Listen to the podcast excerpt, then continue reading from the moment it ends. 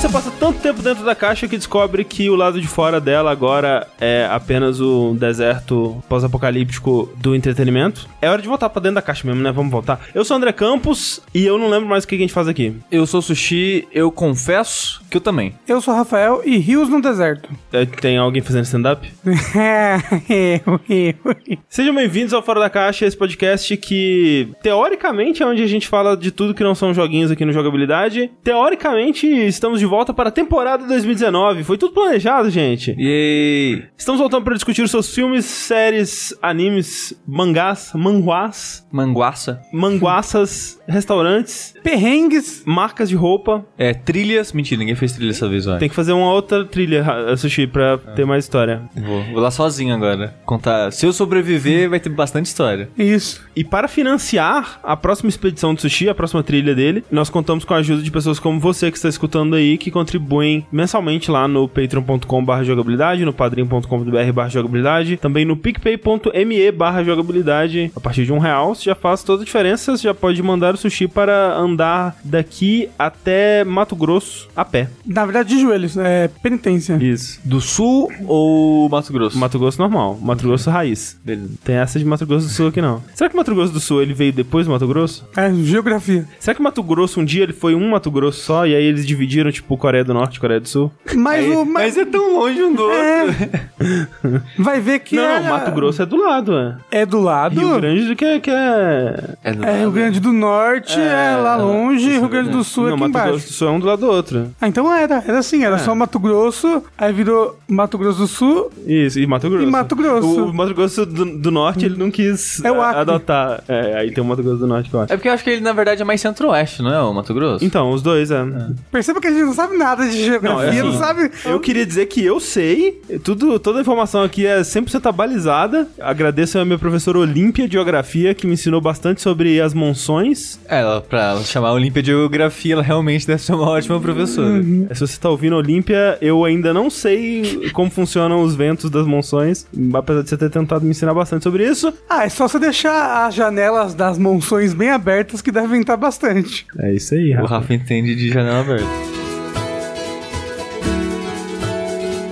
Mas olha só, desde o último Fora da Caixa, muita coisa aconteceu. Eu queria saber, na verdade, porque assim, eu vi, Rafa, foto de você fazendo dabbing numa ponte de madeira no meio da floresta. É verdade. Como você chegou a esse ponto na sua vida? Foi muito complicado. Assim, fui passar uma semana de férias, né? E a minha mãe, ela foi lá e ela. Ah, reservei, fiz uma reserva num hotel fazenda. Ok. Legal, lá em. E tu? Não, não, não, não, não, não, não. E tu foi depois? Isso. Foi no, no Hotel Fazenda em Pardinho. Aí fomos pra Pardinho, sei lá, duas... É, São Paulo. É, interior de São Paulo. Duas, três horas de carro. Chegamos em Pardinho, minha mãe já tinha, né, foi reserva, já pago metade do que, né... o- Dos dias e tal. Isso, metade dos dias e tudo mais. Chegamos no Hotel Fazenda, o Hotel Fazenda tinha falido.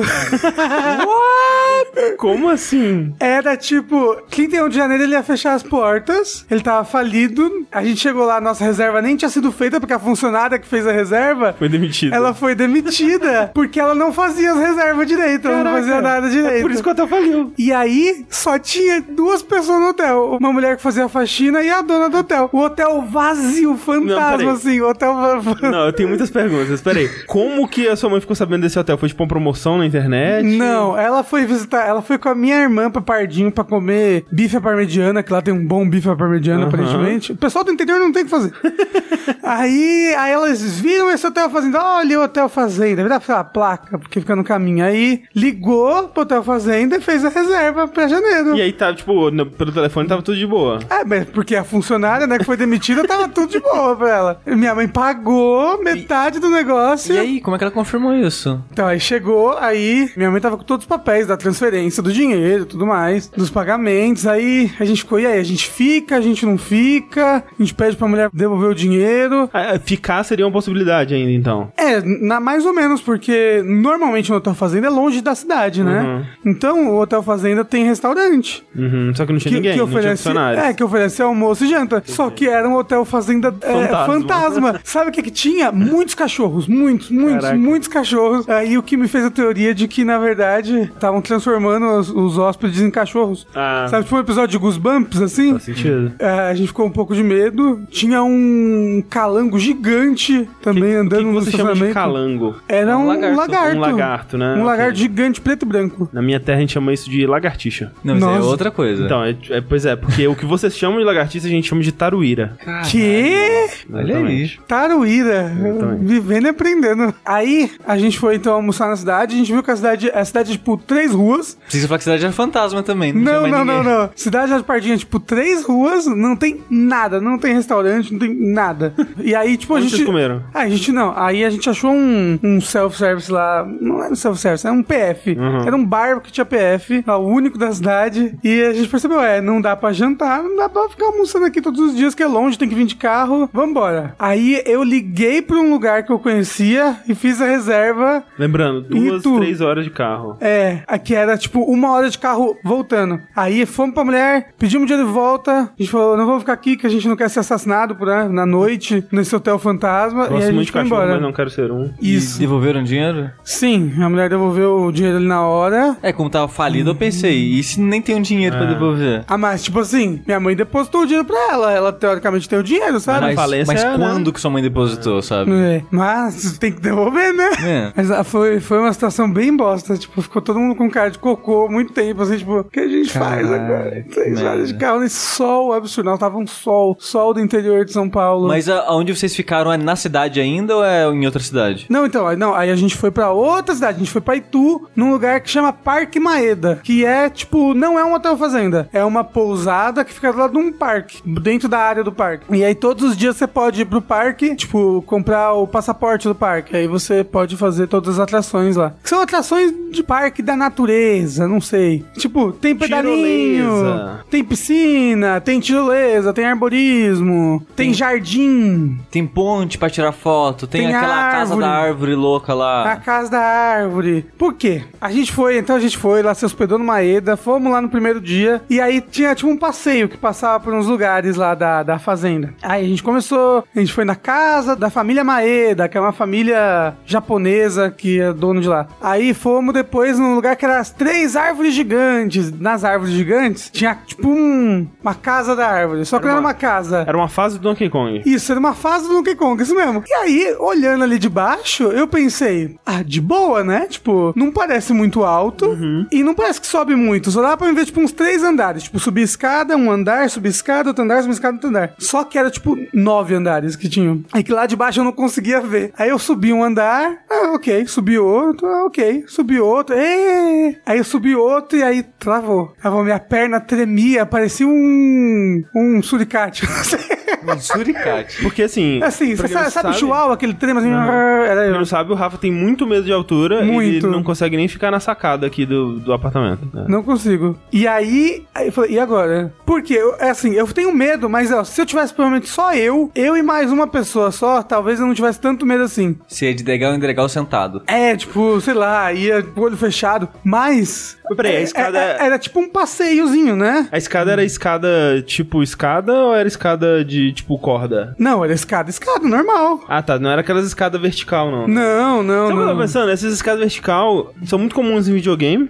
mas eu não vejo muito elas na vida real. E deve ser difícil de subir uma escada dessa. Eu não, eu não lembro de ter subido uma escada dessa. Eu, eu consigo subir escada vertical alta. Eu acho que já subi acho que três andares de escada vertical. Mas pra descer, Descer é difícil? pra mim é muito difícil. Porque a, a escada, quando eu fiz isso, pelo menos, que eu subia muito alto, ela não tinha muito degrau pra fora do chão, sabe? Ela era do chão pra baixo. Ah. Então eu tinha de alguma maneira me pendurar pra fora pra começar a descer. Ah. E pra virar as costas e colocar a Sim. perna pra fora, nossa senhora. Dá muito medo. Sim. Então, é, tinha umas escadas em espirais, umas escadas normais, é bem louco, que vai, tipo, subindo, né? Subindo, subindo, subindo. subindo. É muito andar naquilo, naquela árvore. E aí, não, o negócio é, tinham famílias lá, e a família andando, e as crianças correndo no meio do lugar super alto, aí eu fico em pânico. Vai que uma criança esbarra em mim, eu rodo, caio daquele lugar. E aí ela fala, Papai Noel caiu. É, morreu o Papai Noel, o Homem Balão. Aí, aí, pra descer, eu fui descendo assim, tremendo, me segurando todo. Quando eu cheguei lá embaixo, não caí, a Deus, né? Mas quando eu finalmente saí daquela árvore do inferno, a minha perna parecia que eu tinha feito um dia inteiro de perna na academia. Ela tava doendo assim horrores. Acho que os músculos todos, eles, eles Tensionaram. travaram, eles tensionaram assim, puk. Eu, eu fiquei tipo uns três dias com a perna doendo, assim, de andar, Caralho. ficar andando assim, ai, ai,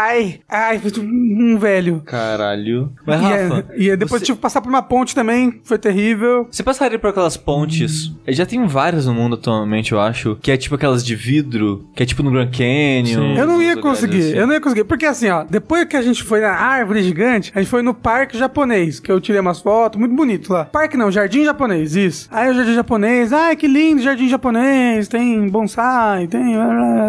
E aí, pra sair do jardim japonês e ir pro outro lugar que o ônibus ia levar a gente de volta pro parque, tinha que passar por uma ponte. Só que ela era muito alta, ela era muito alta. Não é aquela que vocês viram na, foto. na- foto. Era uma fonte que tava bem, bem, bem, bem acima daquela. E tinha que passar, porque aí você pegava, descia a árvore, descia lá pra baixo. Aquela é- ponte que eu tava era baixinha. Era tipo a altura daqui até o teto aqui da casa.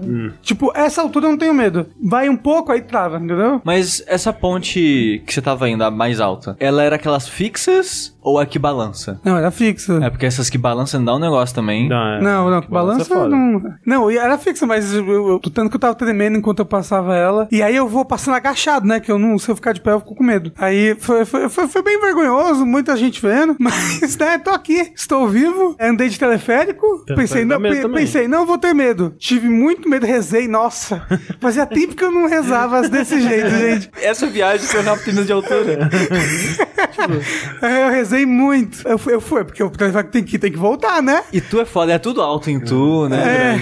Aí, na ida, fui, tá, tá de boa. Na volta, eu peguei um, um carrinho que tava fazendo cleque. Aí pronto. Aí disparou o medo. Falei, essa porra vai cair, eu vou morrer nessa caralho. Puta que merda. Gordo morre. Só isso que eu tava na manchete. Gordo morre. É a matéria completa. Sim, é realmente uma coisa que chamaria atenção. Mas foi, foi, foi muito bom. Lá é maravilhoso pra comer. Tem um buffet inacreditável, é inacreditável buffet. Você quis dizer um buffet? Um buffet, um buffet. É, é. risadinha de porco. E tem que dizer que o Rafa trouxe um presente de tu. É. Alguns. Uma ele pegou pra ele, no final das contas, Sim. Foi a galinha. que foi a galinha. Foi a Quem- Frederica. Exato. Quem acompanhou o jogabilidade já conhece ela. Jogo de não, jogo de férias. Isso, isso. E trouxe pro André um ioiô de tu. Achei muito bom, muito Que é obrigado. um ioiô gigantesco, em que a corda dele é um barbante. E é engraçado que ele em si é muito grande. A corda é tipo é minúscula. É, sim.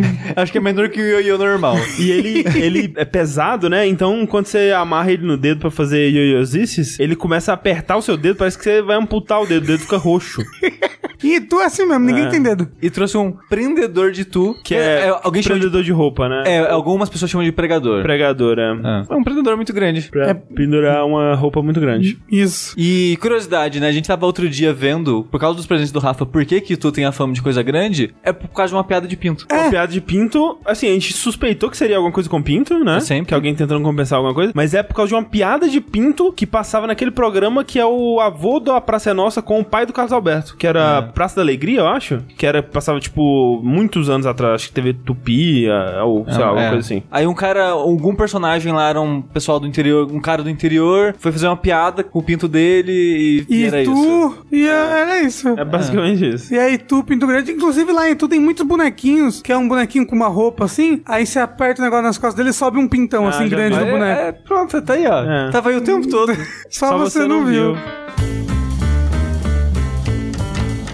Falando em comida, se prepara, gente. Eita porra. Porque, caso você me siga no Twitter, você provavelmente me viu falando em dezembro algo do tipo: Vou falar de mil restaurantes. Se prepara. Demorou, mas chegou a hora. Porque no final do ano, calhou por vários motivos de eu visitar vários restaurantes novos, né? Porque quase sempre que eu ia em algum restaurante que eu achava interessante, eu acabava falando aqui. E faz muito tempo que eu não falo, porque faz muito tempo que eu não saio pra um lugar diferente. Mas no final do ano passado, calhou da gente ter ido no eCoast Icocha, o André também foi, o Rafa foi, Sim. que é um restaurante de lame que abriu há um- alguns meses em São Paulo, abriu acho que em 2018 mesmo. Aí veio o Lucas Pires, um amigo meu, pra São Paulo, e sempre que ele vem a gente né, vai pra algum restaurante, e a gente voltou no Tantan, um restaurante que eu falei em 2016, e a gente foi num novo que chama Petit, e também me levou numa sorveteria que eu não conhecia, que chama Frida e Mina. Então eu quero falar de um pouquinho, pelo menos, porque já faz tempo, né, não vou lembrar de todos os detalhes, mas eu queria falar um pouquinho desses quatro lugares, então, se você aí não gosta de De comida? de comida, não gosta de ouvir falar de coisas que só vai ter em São Paulo porque você não mora em São Paulo ou você não tem interesse, tem um time code. Você pode pular esse bloco. Isso é verdade. Agora mais facilmente no web browser. Teoricamente. Vamos ver. Teoricamente, vamos ver. Dito tudo isso, eu queria começar falando pro Tantan. Talvez as pessoas lembrem que eu falei, caralho, muito bom restaurante, um dos meus favoritos da vida, uou, que incrível, yay. Até fomos no meu aniversário lá, né? Tipo, foi a experiência terrível do Rick, que a gente ficou duas horas na fila. Sim. Ele ficou puto pra caralho, nunca mais voltou lá. Ele falou que nunca mais, e realmente nunca mais voltou. Justo. Sim. E eu acho que eu também nunca mais voltei depois disso, ou talvez foi uma vez, acho que foi uma vez depois, pra ir com a Thalissa e dois amigos dela. E depois disso, eu fiquei acho que um ano e pouco sem ir, um ano e meio, sei lá, muito tempo sem ir. Nisso o André e a Clarice foram acho que uma, duas vezes, Sim. a irmã da Thalissa foi, eu conheci algumas pessoas que foram e as pessoas começaram a falar mal. Tipo, pessoas que foram a primeira vez falaram, nossa, porque vocês falam bem de outro lugar, esse lugar não é bom não. E você e a, e a Clarice gostando menos, né, conforme vocês É. iam. Isso é curioso que essa é uma experiência que eu geralmente tenho com quase tudo. Que, tipo, geralmente quando eu encontro um lugar legal e eu gosto muito da parada lá, à medida que eu vou comendo mais, parece que eles vão piorando. É assim, eu acho que uma coisa que certamente acontece é você acostuma com a comida, mas talvez pior também, não, Não, sei. é- tem lugar que realmente piora. Mas eu sentia que cada vez que eu voltava lá no Tantan, alguma coisa tava pior, não tava tão legal. Sabe quem nunca piorou? Hum. Franguinho. Assim, no tempo que a gente pedia o franguinho do outro apartamento, ele piorou. É. Mas é porque mudou, né? Exato, porque era outra loja da rede, né? É, Então a, a loja que começou a entregar pra gente era pior que a primeira. é. E esse franguinho que a gente pede hoje em dia, Ah, a gente mano. pede com menos frequência, então a gente tá enjoando menos, mas tá mantendo, acho que o padrão É, de tá qualidade mantendo, dele. sim. Mas, rapidinho, só pra quem não ouviu eu falando anteriormente, o Tantan é uma casa de lamen em São Paulo, que a pegada dela é uma parada um pouco mais fusion, assim, ela é mais diferentona, ela Mais faz moderna. sabores mais diferentes, exato, ela tem uma parada mais moderna, assim, na, no que ela coloca e tal. Aí, teve uma expansão recentemente lá, foi final do ano passado, eles fecharam acho que por um mês, e quando voltou, eles dobraram de tamanho, porque antes era bem pequenininho, né, o Sim. lugar. E a gente foi lá, uma pra matar essa curiosidade e outra pra ver como é que ficou depois da reforma. Ficou muito bonito. Eu acho que de ambiente, assim, é um dos melhores restaurantes que eu fui em São Paulo, assim, ficou bem bonito mesmo. Agora tá bem espaçoso. Tem bastante mesa grande, né? Porque antes a gente ficou duas horas porque só tinha uma mesa de seis. Uhum. Agora tem bastante mesa grande, então isso não vai ser um problema. Tanto que o dia que a gente foi, a gente nem pegou filo. Só que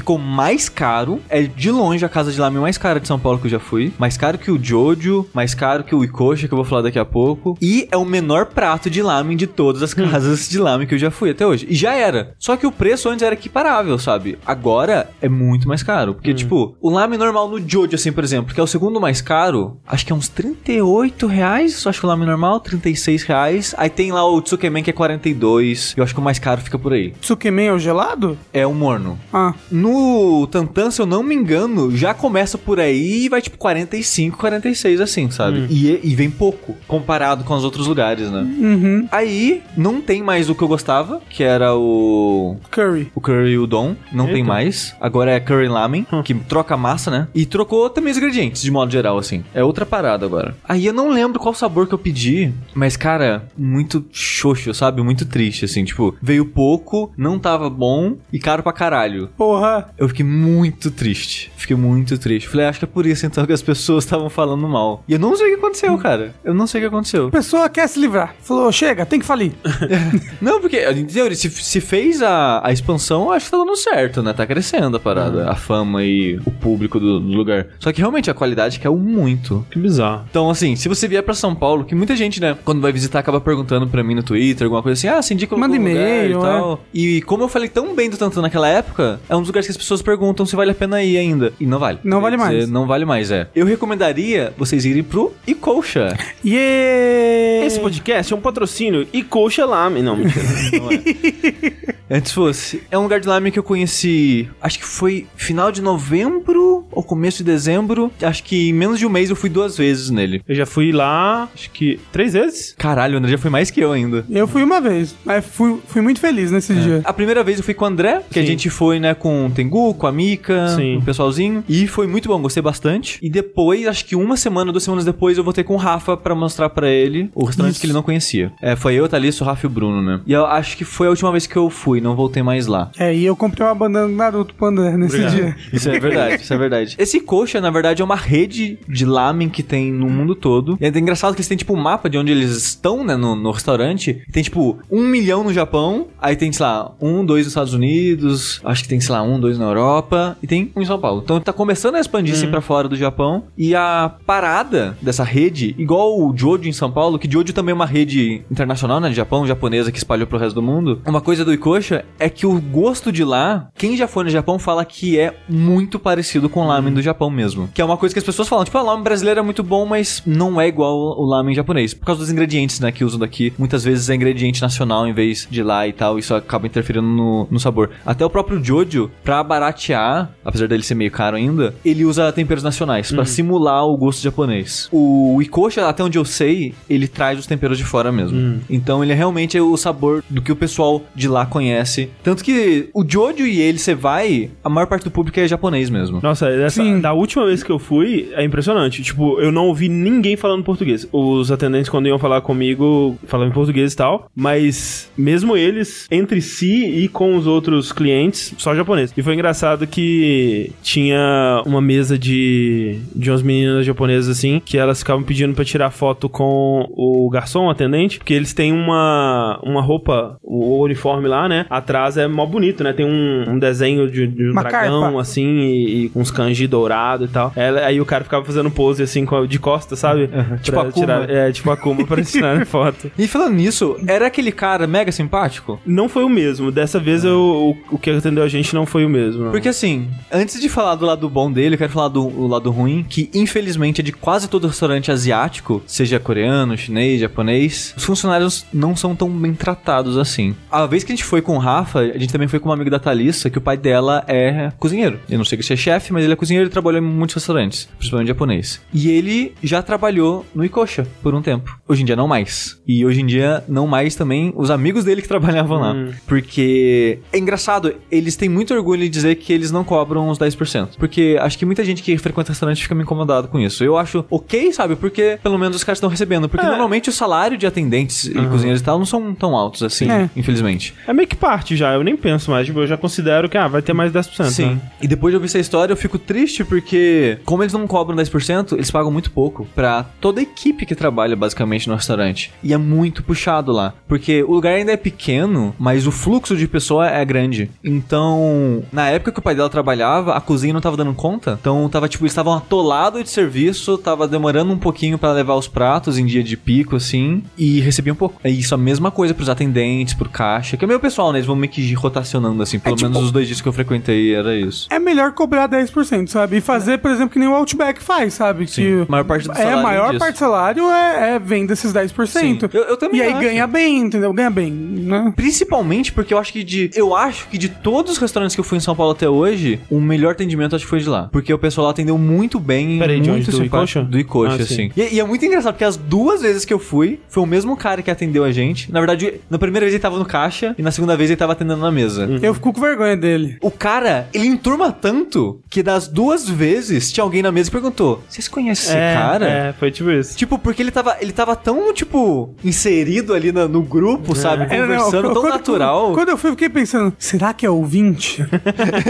Não, e o cara só é simpático, sabe? Mas disso, não de uma maneira intrusiva, sabe? Ele é só uma pessoa muito simpática que, que falava Ele quer amigos. quando e tal, é. É, da última vez que eu fui, ele não tava lá não, mas o cara que atendeu também era de boa. É, as duas vezes eu fiquei triste, sabe? Porque, porra, o cara, tipo, não recebe tão bem assim e atende bem pra caralho. É dito isso, isso não é tão comum assim, porque minha experiência com restaurantes japoneses, assim, geralmente costuma ser um atendimento mais distante e, em algumas instâncias, um atendimento bem ruim, né? Tipo aquele izakaya que a gente foi uma vez da Liberdade. Nossa, sim. Que era uma, uma mulher mais velha, né? Que atendia, que ela aparentemente era a dona, né? Que tinha umas fotos dela mais nova na parede, assim e tal. E, tipo, cara, é muito impaciente, tipo, quase um supinazi, assim. Tipo, o que você vai pedir? pra- O que você vai pedir, caralho? É, e demorou Não, pra caramba pra vir. É. Não, é, é tipo aquele outro que também tem na Liberdade. Ah, sim, o Asca. O Asca. Sim. Que é muito bom, É. só que o atendimento é bem ruim. e assim, tipo, tá no cardápio, assim, pede tudo de uma vez. Não é pra ficar pedindo coisinha, coisinha, coisinha, não. Já pede tudo. É, a gente tem contos desse Asca e deles já terem expulsado alguém que já tava demorando pra comer, né? Sim. Então, Tipo, porra, não, chegou e tirou o prato da pessoa e falou: vai embora, já deu tempo já. É absurdo. Caralho. Tipo, eu nunca vi isso acontecer, mas eu conheço a pessoa com quem isso aconteceu, sabe? Então é Sim. meio bizarro. Mas caralho. Dito isso, o Lama de lá é maravilhoso.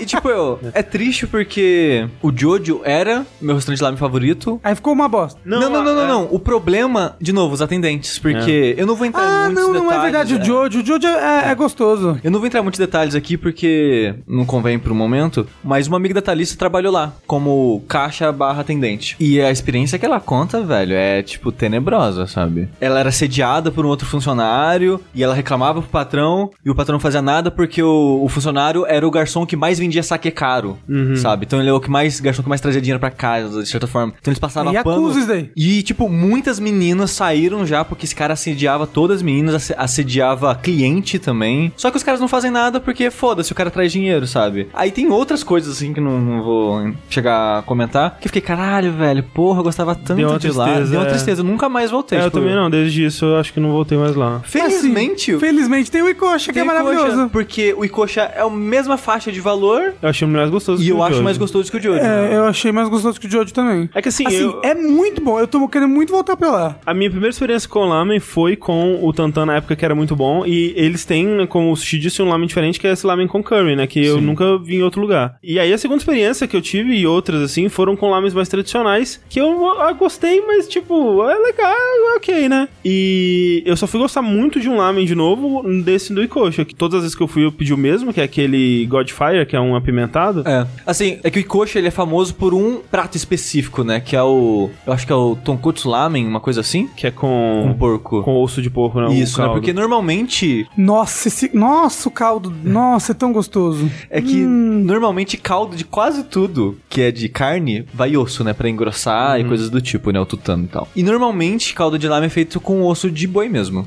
E esse é feito com osso de porco. Porque o caldo toda a base dele é mais carne de porco de modo geral. Ele é um caldo mais espesso, mais escuro, com um sabor um pouco mais intenso, né? E é muito característico dessa casa, né? E ela é famosa por isso. Tanto que, tipo, você abre o cardápio, é uma página só dele, explicando a, a tradição desse prato e blá blá blá. Aí tem esse que o André comentou, que é o Fire God, eu acho. Godfire. Godfire, uma coisa assim. Que essa é esse só que com pimenta. E, E eu, é- a pimenta é, é, assim, eu tenho acho que quatro níveis de pimenta. eu acho que quatro, é. Eu pedi dois e já é forte. É, não, a, a pimenta no nível 1 pra mim já é, porra, não, não quero mais que isso. Né, Foi engraçado que a primeira vez que eu fui eu pedi esse. E eu falei, duas pimentas. Ah, moça, você tem certeza? É. Vai morrer.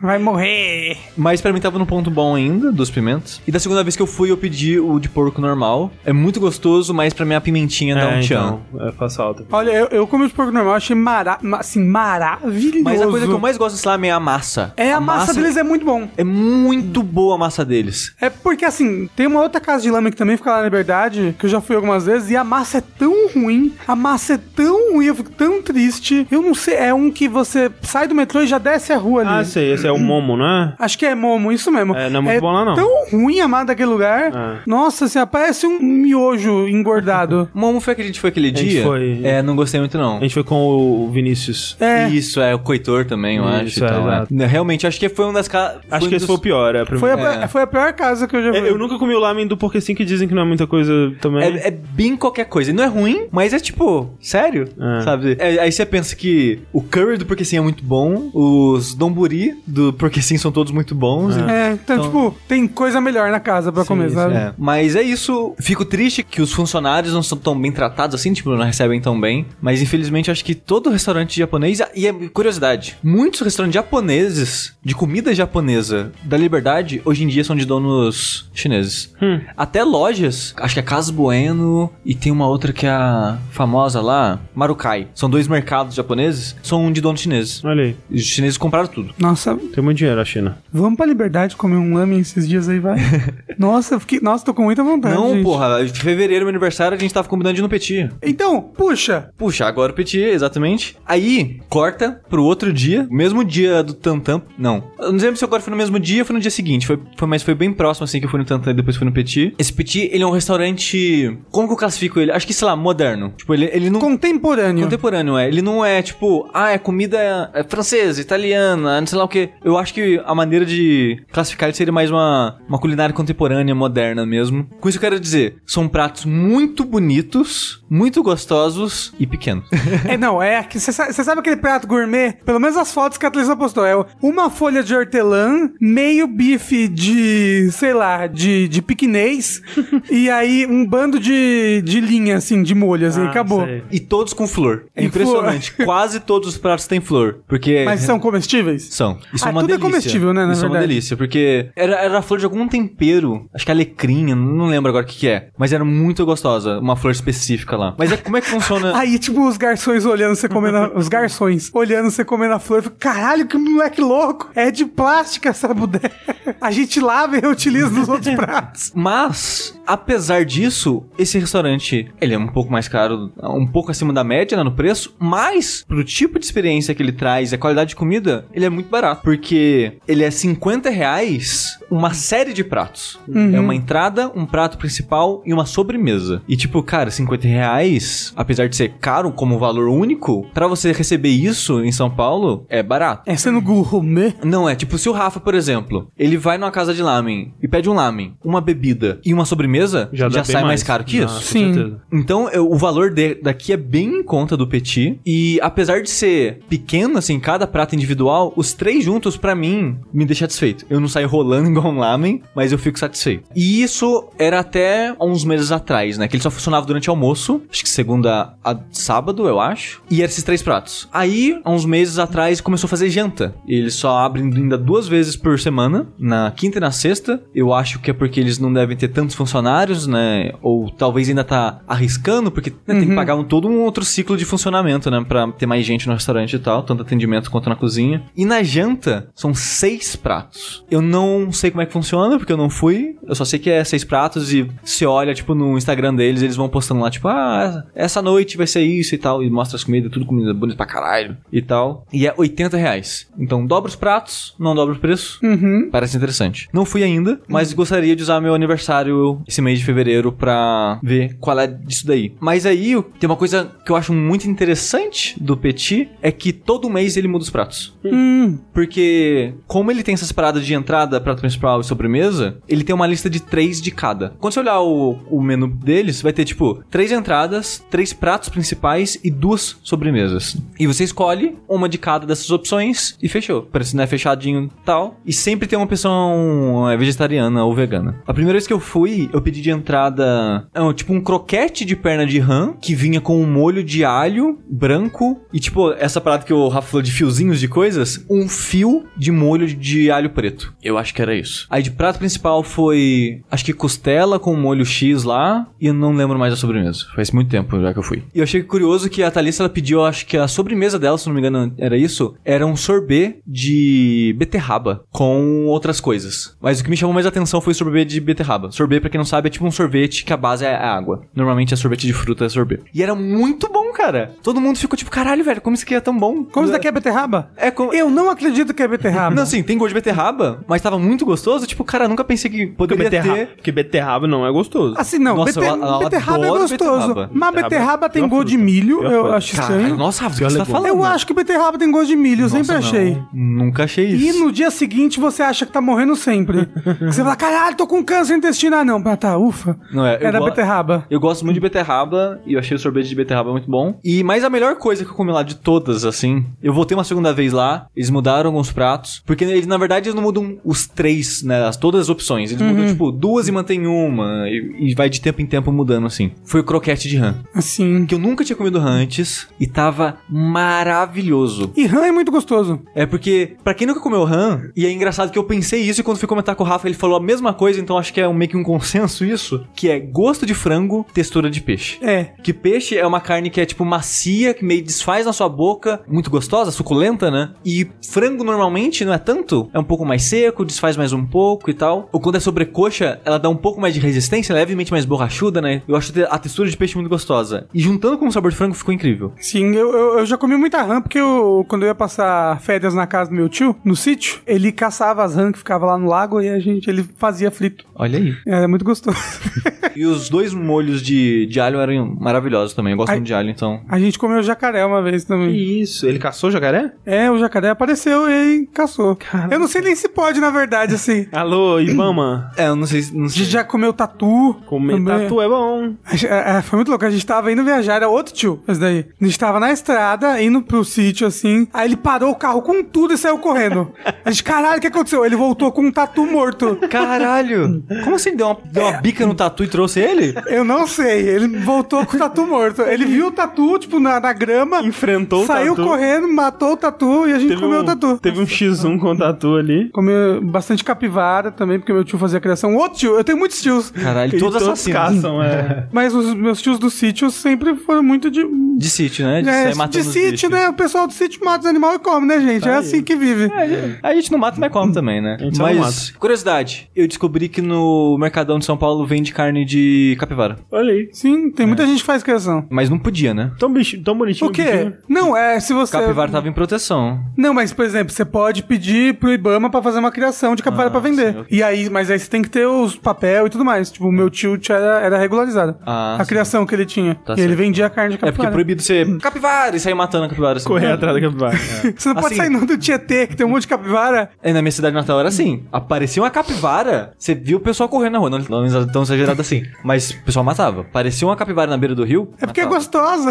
aí, né? E é por isso que tava entrando em extinção, É, bicho. porra. Pior que é um bicho bichinho tão ser tão bonitinho. gostoso. Eu não comi capivara, na verdade. Eu não sei. Eu também nunca comi. Acho muito tenho- esquisito. Comer esses bichos exóticos. Se, se você descer pro litoral sul de São Paulo, ali perto de Guape, tem um monte de restaurante que tem capivara, carne de capivara. Um dos motivos de eu comer frango e não tanto outras carnes é porque peito de frango, ele é tão homogêneo que você pode não pensar que é um bicho. Porque você não tem um contato ali com fibras, tendões, ossos. E por isso também que eu como hambúrguer. Porque é uma carne, ela tá homogênea. Ela tá num formato... Você come almôndega também? Provavelmente eu comeria, mas... A almôndega é um hambúrguer redondo, né? Ah, Vamos sim. concordar? É tipo isso, né? Provavelmente eu comeria, mas... Só que não é fritinho, tão fritinho quanto o hambúrguer. Eu não vou atrás Pode da almôndega. É que normalmente é cozida, né? Ah, mas, mas, mas, por exemplo, essa almôndega que você compra da Sadia, pode fazer no forno e fica assado bem gostoso e crocante. Só que não fica tanto quanto o hambúrguer e depois você cozinha junto no molho, né? Então Nugget. uma- Nugget é um Nugget. negócio homogêneo É que nugget nem é carne, né? É. É uma coisa. É uma coisa. Nugget é bico de pássaro amassado, né? Tá ligado?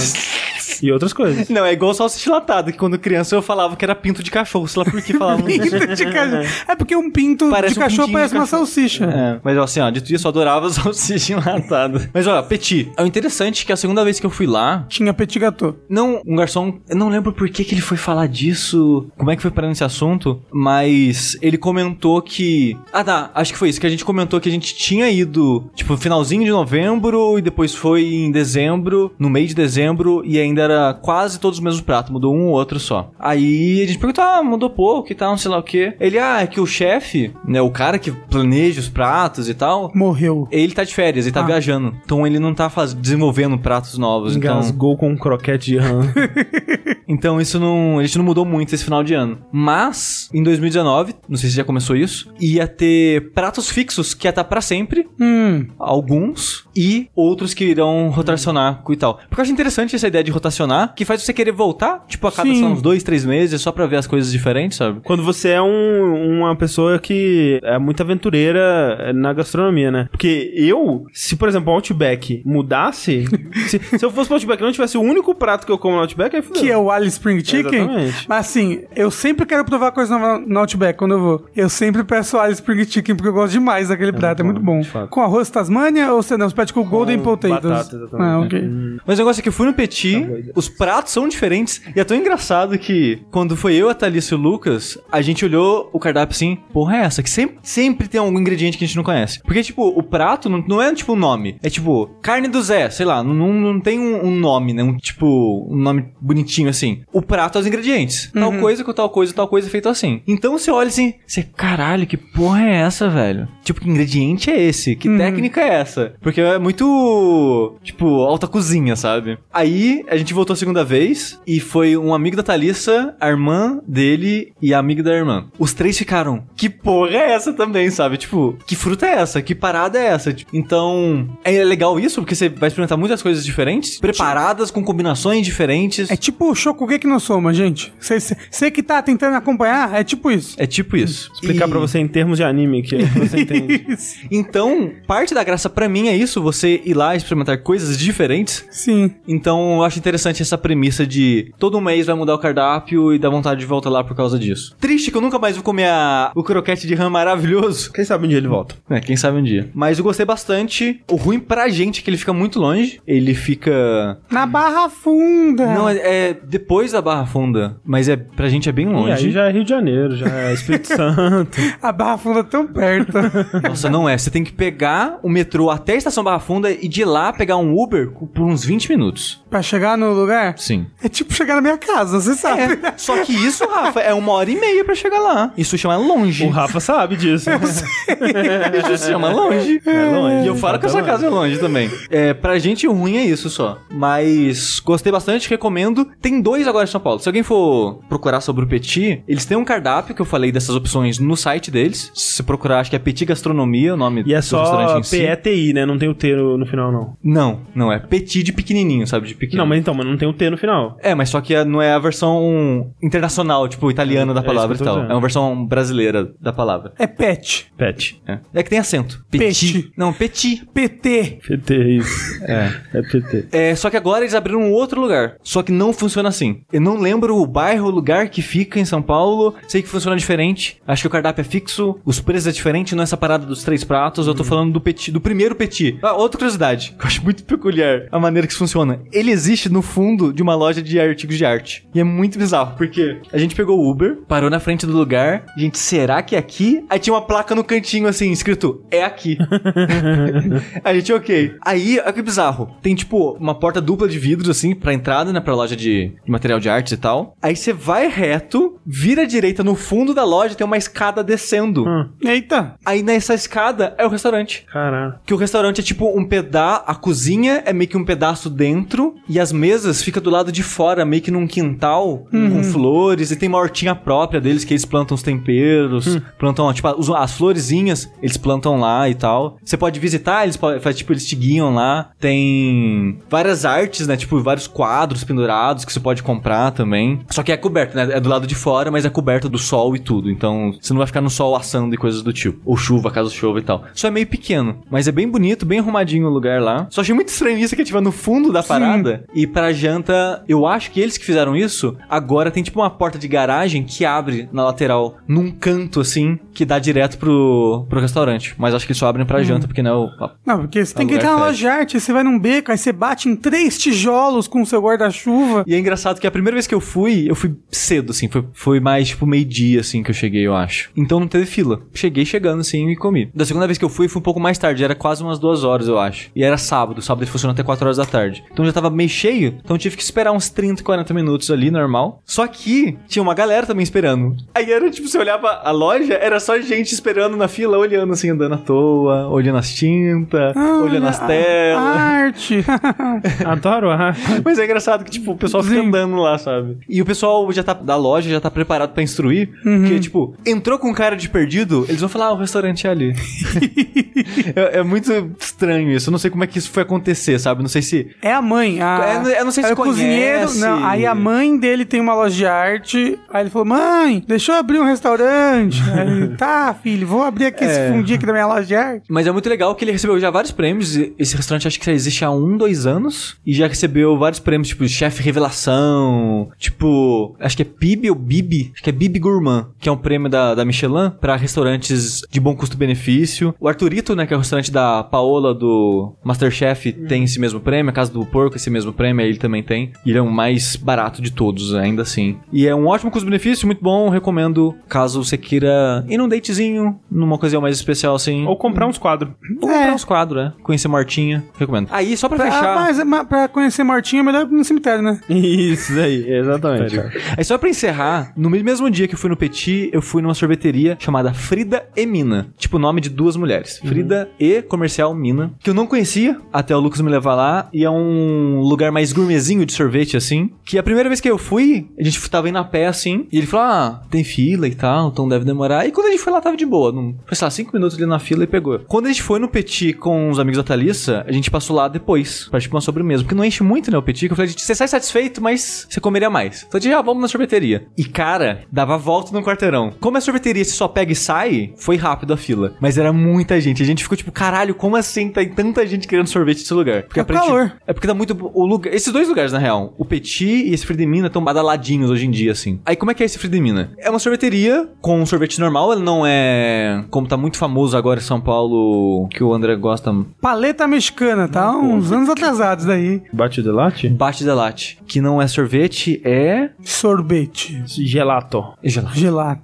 Ele não é gelato, né? Como tá popular em São Paulo atualmente, que tem, tem distinção na, na, na maneira de fazer o gelato e o sorvete. Ele é sorvete maçudo mesmo. Tipo um Ben Jerry's, assim, se você for comparar. Só que ele tem sabores diferentes, por exemplo, tem um lá que é cerveja com chocolate. Eu, um- hein? E um, Eca. Assim, é ruim. O Lucas falou que experimentou e é ruim. E É tem porque outros- cerveja é ruim, né? Tem gente que gosta. Aí tem uns outros sabores lá que é meio estranho também. Mas tem os normais. Aí quando eu fui, eu ia querer pedir um casquinha com duas bolas, que a casquinha eles fazem lá. Tipo, é, a cozinha tem é tipo uma parede de vidro, então você vê eles fazendo a massa da, da casquinha, é, assando ela na chapinha lá e tal. É, acho, acho legal isso. Então eu tava lá pensando, o que, que eu vou combinar? Porque eu queria sabores que um complementasse o outro ali na- nas duas bolinhas. Aí eu nunca provei sorvete de baunilha, nunca tinha provado pelo menos. Sorvete de baunilha, baunilha mesmo, de verdade. Que você olha o sorvete e você vê as bolinhas da fava ali. Pra quem não sabe, baunilha é tipo uma fava, tipo um. É uma vagem. É tipo uma vagem, só que em vez de ter vários feijõezinhos dentro, ela tem milhares de sementinhas pequenininhas, tipo a banana, aquelas pontinhas pretas da banana, só que ela inteira, completa daquilo. Tipo um kiwi. É, só que tipo é muito. Então é como a maneira que as pessoas usam pra tirar o sabor da baunilha é abre a fava no meio, raspa todas aquelas sementes e joga no leite ou coisa do tipo e cozinha, né, Pra tirar o sabor. E às vezes você joga a fava também junto, a, a casca, né, a pele dela junto com as sementes ali. Ou você pode pegar a pele e deixar de molho em algum licor, alguma coisa assim, vodka, pra fazer extrato, fazer essência de, de baunilha caseira, caso você queira. É porque tipo, essa essência de baunilha que a gente compra É é, artificial. artificial. Sim. Baunilha é muito caro, né? É muito caro. Tipo, uma fava de baunilha é uns 40 reais. É bem caro. Eu só comprei uma vez até hoje pra fazer um bolo de presente de aniversário pra Thalissa, assim, que eu queria fazer alguma coisa especial. Porque é muito,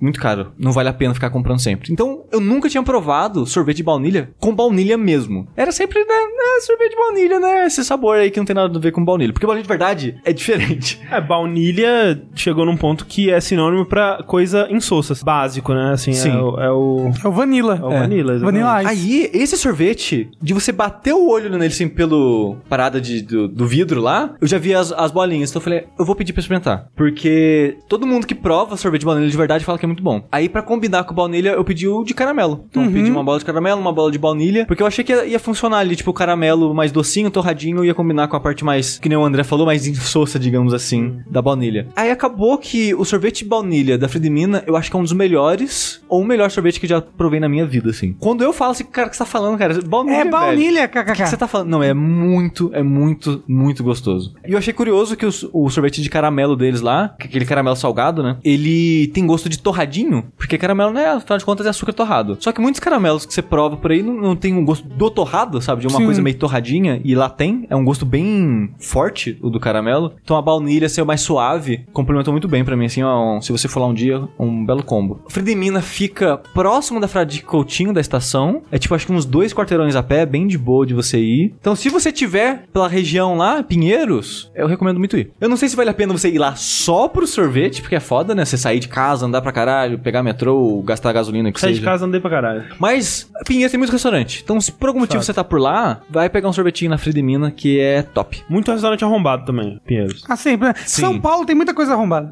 É. É, que- é que Pinheiros tá um bairro arrombado agora. Tem Inclusive que... as pontes. Geralmente é bom ir com recomendação, porque senão você vai cair num restaurante arrombado, provavelmente. Isso.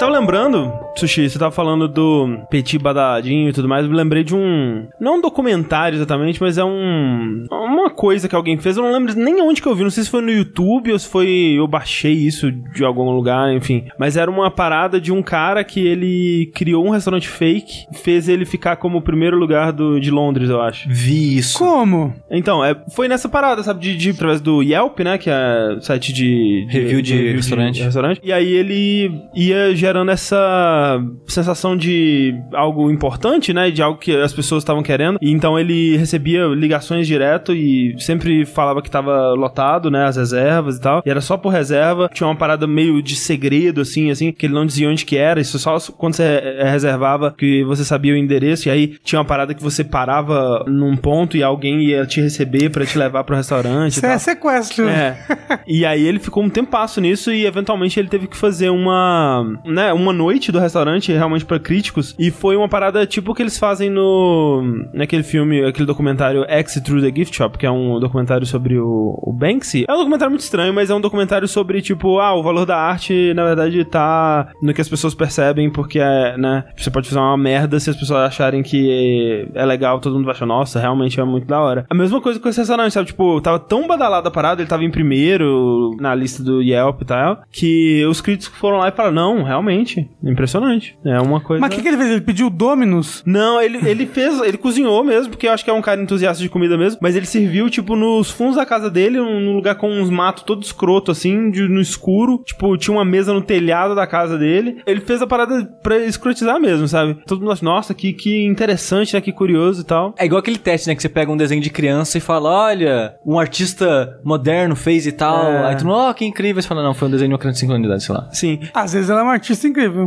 Parecido com isso também, um seriado que eu acabei não falando aqui, porque faz muito tempo que a gente não grava essa porra. Tem um seriado novo do Sacha Baron Cohen que chama This is America, eu acho. Não, This is America é a música do Charlie Gambino. É. Who is America que chama. Que é... Ah, é, é prequel, né? Isso. Eu acho que você falou desse programa. eu acho que não. Eu acho que você Então, falou. eu fiquei pra falar, só que eu acho que eu nunca realmente falei no, no Fora da Caixa. Mas enfim, ele faz novos personagens, tchau, é, tipo, é muito sobre ele zoando com os políticos republicanos louco lá, é bem, bem legal. Mas tem um personagem específico que de vez em quando me dá um, um certo nervoso, assim, me dá pena das pessoas que ele entrevista. Ele tá fazendo um ex-presidiário que agora saiu e tá super badalado, e ele faz várias vezes, né? Um primeiro como pintor, depois como músico, e uma também como chefe. E aí a ideia é que esse ex-presidiário, tudo que ele faz é baseado nas experiências dele, né? Então, quando ele vai ser pintor, ah, eu, eu desenhava as paradas com, com fezes, né? Então, ele- e o pincel dele é, é feito de pelos pubianos, essa coisa toda, né? Todo o negócio assim. E aí, quando ele fazer a música, a música é com samples da vez que ele matou um cara, e aí tem o som, e, tipo, tocando na balada, um cara claramente morrendo, e todo mundo curtindo. E a da parada da, da comida é muito impressionante, cara, porque ele serve, ele, ele fala, ele conta toda a história, né, do prato, que tem um valor emocional pra ele e tal, que ele queria um bife uma vez e era muito difícil de conseguir, e aí um, um amigo dele conseguiu contrabandear o bife dentro de uma camisinha que ele introduziu no próprio ânus, e aí o que ele percebeu é que o bife maturado dentro da camisinha no ânus dele, sendo massageado pelo Cólon. pelo cólon, deixou o bife numa consistência maravilhosa, que não sei o que lá. E aí ele serve um bife dentro de uma camisinha pra um chefe. O chefe corta não, a camisinha, não, come e acha não. maravilhoso. Não, você tá zoando, Eu cara, estou, cara. cara, é incrível, é inacreditável. E, e tem outro, mas assim, é, essa, essa, eu tenho muita pena desse cara, cara. Mas assim, eu, eu fico dividido entre pena e tipo, velho, como que você tá, o que que você tá fazendo, velho? Sabe, o cara te serve uma parada dentro da camisinha que ele te conta que saiu do cu de alguém. Por que que você tá comendo isso, velho? Sabe? Então, eu fico muito dividido. Mas enfim, isso me lembra da coisa, de uma coisa que eu queria trazer pra falar hoje aqui, que é um documentário que não tem a ver com presidiários, ou não muito pelo menos, que se chama Three Identical Strangers, ou Três Estranhos Idênticos, que é a história de três rapazes que, quando eles tinham, sei lá, 20 e poucos anos, alguma coisa assim, eles descobrem que eles são trigêmeos. Eles nunca tinham se encontrado e eles descobrem que são trigêmeos. É a E- história do Heitor de Paula, o Isso. Felipe Andreola, Felipe Andreoli e o Felipe André nem parece com o Heitor. Murilo Couto. Isso. A, a parada é a seguinte, o cara, ele tá indo pro primeiro dia dele na faculdade, ele sai do carro, vai pra faculdade, Mas é uma história real. sim, documentário. Pode ser um documentário falso. Ele vai para, ele tá indo pra faculdade e aí todo mundo começa a cumprimentar ele ele, fala, ó, achei que você não fosse voltar e tal. Tipo, uma, uma menina chega, dá um beijo nele e tal. E é o primeiro dia dele na faculdade. Sim, e aí ele, tipo, o que tá acontecendo, sabe? E ele vai pro dormitório dele, né, mega confuso, e aí chega um cara, olha pra ele assim, como se tivesse visto um fantasma, cara, não acredito, não é possível isso. Esse cara já entende imediatamente que não pode ser o amigo dele, porque ele sabe onde o amigo dele tá, e o amigo dele dropou a faculdade. Ele fala, pergunta, né, tipo, como é que é o seu nome, qual que é a data do seu nascimento e tal. Descobre que é a mesma data do aniversário do amigo dele, e eles saem e falam, não, isso em Nova York, né? Ou perto, né, aquelas cidades próximas assim. É, não, eu vou te levar de carro agora, a gente vai lá pra Long Island, eu preciso te fazer você conhecer esse cara. E eles ligam pro cara e, e eles vão lá na casa dele, e é um cara, tipo, idêntico ao nosso protagonista, sabe? E ele descobre que eles são gêmeos, e, e é muito louco, porque ele conta que eles imediatamente se dão super bem, como se eles já tipo, se conhecessem a vida inteira, e eles, meu Deus do céu, parece que encontrou uma peça faltando da vida e eles se tornam grandes amigos. Essa história, ela vai pro jornal e todo mundo, nossa, o cara encontrou um irmão gêmeo perdido e tal, e aí começou a entrevistar o cara, saem todos os jornais, de repente ligam pra casa dele falando, não, tem um terceiro. Que o cara, o terceiro gêmeo viu no jornal e falou, não, esses, esses caras são eu, são, sou eu, Sou né? eu. E descobrem que são três trigêmeos. E São os caras... três trigêmeos? É, exato. e eles ficam mega famosos. Isso eu acho que nos anos 80, né? No Nova York e tal. Caralho, eu nunca tinha ouvido Eu falar. também nunca tinha ouvido Nunca falar. tinha ouvido falar disso. Mas peraí, eles foram adotados, alguma Então, coisa assim? A, a história do documentário é muito sobre isso. Porque eles começam a ir em programas de, de talk show, dar entrevista, aparecer, tipo, como convidado VIP, né? Eles, eles começam a ir em festas e tal. E os caras ficam mega amigos, assim, tipo, diz que cinco minutos depois que os três se conheceram, eles estavam brincando de lutinha no chão. tipo, uma coisa muito louca, assim. Tipo, parece que completou a vida dos caras, sabe? Aí era falso, não era irmão de verdade. Eles criam um restaurante juntos que chama. Três irmãos. É Triplets, né? O nome do restaurante. E, tipo, tudo muito bonito e tudo mais. Só que é uma história sobre o que que aconteceu aí, sabe? Por que que eles foram separados, né? No nascimento. E o, o buraco é muito embaixo, assim, porque tem uma grande conspiração que eu não quero é, Revelar? revelar aqui, porque é spoiler. Mas, assim, o que eu vou contar é que é uma cena que se fosse, tipo, o primeiro... Se, se fosse um documentário em episódios, o primeiro episódio poderia acabar nessa cena que seria um cliffhanger maravilhoso. Que é assim, assim que eles descobrem, né? Os seis pais de todo mundo, eles se juntam e eles vão na agência que todos eles adotaram, né? Os trigêmeos, que na agência de adoção tinha os trigêmeos lá e em vez de adotar os três juntos, eles decidiram, né, separar cada um. Eles vão, tipo, caralho, o que aconteceu? Por que que vocês separaram os trigêmeos e tal? E, e eles, não, é porque, né, a gente achou que seria melhor, não sei, eles falam alguma coisa lá e tal. Eles perguntam sobre, né, a- a- os pais originais, eles até encontram a, a mãe original deles, eles, né, vão... A mãe biológica, a no mãe- caso. É, a mãe biológica. E eles vão encontrar com ela e tudo mais. Mas aí nessa reunião dos pais com o pessoal da adoção, eles, né, não tem umas respostas muito satisfatórias nem nada e eles vão embora. E aí, quando eles vão embora, um dos pais, ele percebe que ele esqueceu o guarda-chuva lá dentro. Tava chovendo e ele esqueceu o guarda-chuva lá dentro. Ele vai buscar o guarda-chuva e quando ele entra na sala, tá todo mundo abrindo champanhe comemorando, felizes porque eles se escaparam dessa. Tipo, porra, por pouco, hein, gente? Foi quase. Tipo assim. E é só aqui que eu deixo a parada pra vocês, velho. que história é essa, gente? É muito louco, cara.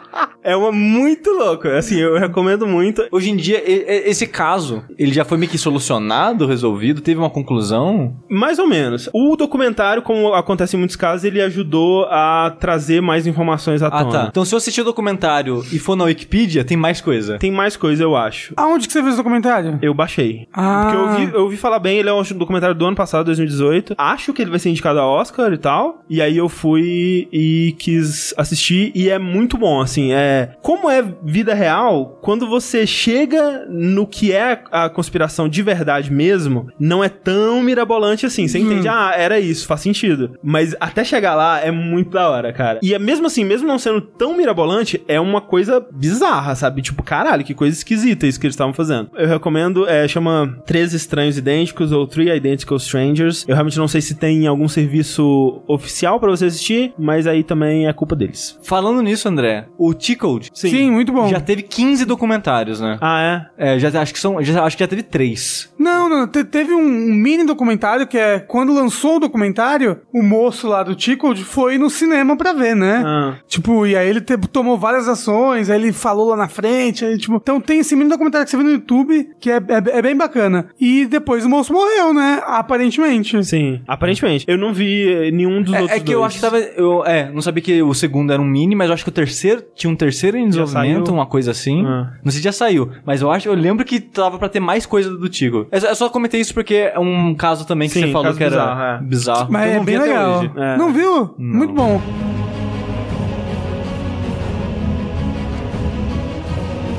Falando em web peças de arte que são escritas por sul-coreanos e Sim. postadas na internet, Sim, falando disso. eu quero falar sobre um manhua que eu estou lendo. Old Boy. Old Boy é um manhua? Sim. Não sabia. Não, é um web manhua, uma webcomic que me recomendaram no Twitter. Você lembra que eu falei do anime do Slime? Sim. que é um Isekai, blá blá blá, e fala: Olha, falando em protagonistas overpowers, tem esse aqui pra você ler, ó, Pans. Eu não lembro o nome do moço que me recomendou, desculpa, mas aí eu comecei a ler. E eu achei a premissa dele bem interessante. Eu achei, nossa, coisa original, né? E depois descobri que isso é algo que meio que. É um gênero isso. É tipo um gênero mesmo, que é o seguinte: o nome do manhua é A Returner's Magic Should Be Special. Então, tipo, é, a mágica de um retornante deve ser especial. Ok. E é tipo assim, tem um mundo das sombras que consumiu o mundo deles. O mundo deles é um mundo fantástico de mago, cavaleiro, essas coisas todas. E esse mundo das sombras consumiu o mundo deles. E esse mundo é tipo um mundo cheio de jogos e coisa que você tem que, tipo, você vence os desafios do mundo e ele vai perdendo forças. Basicamente isso. E esses desafios são, tipo, ecos do passado, assim, tipo, coisas que aconteceram no passado daquele mundo que retornam e você tem que, tipo, vencer de novo uma batalha que foi vencida antigamente. Retorna coisas do passado do mundo que foi invadido? É, Ok. Então se fosse a gente. É, tipo, se fosse a gente, aí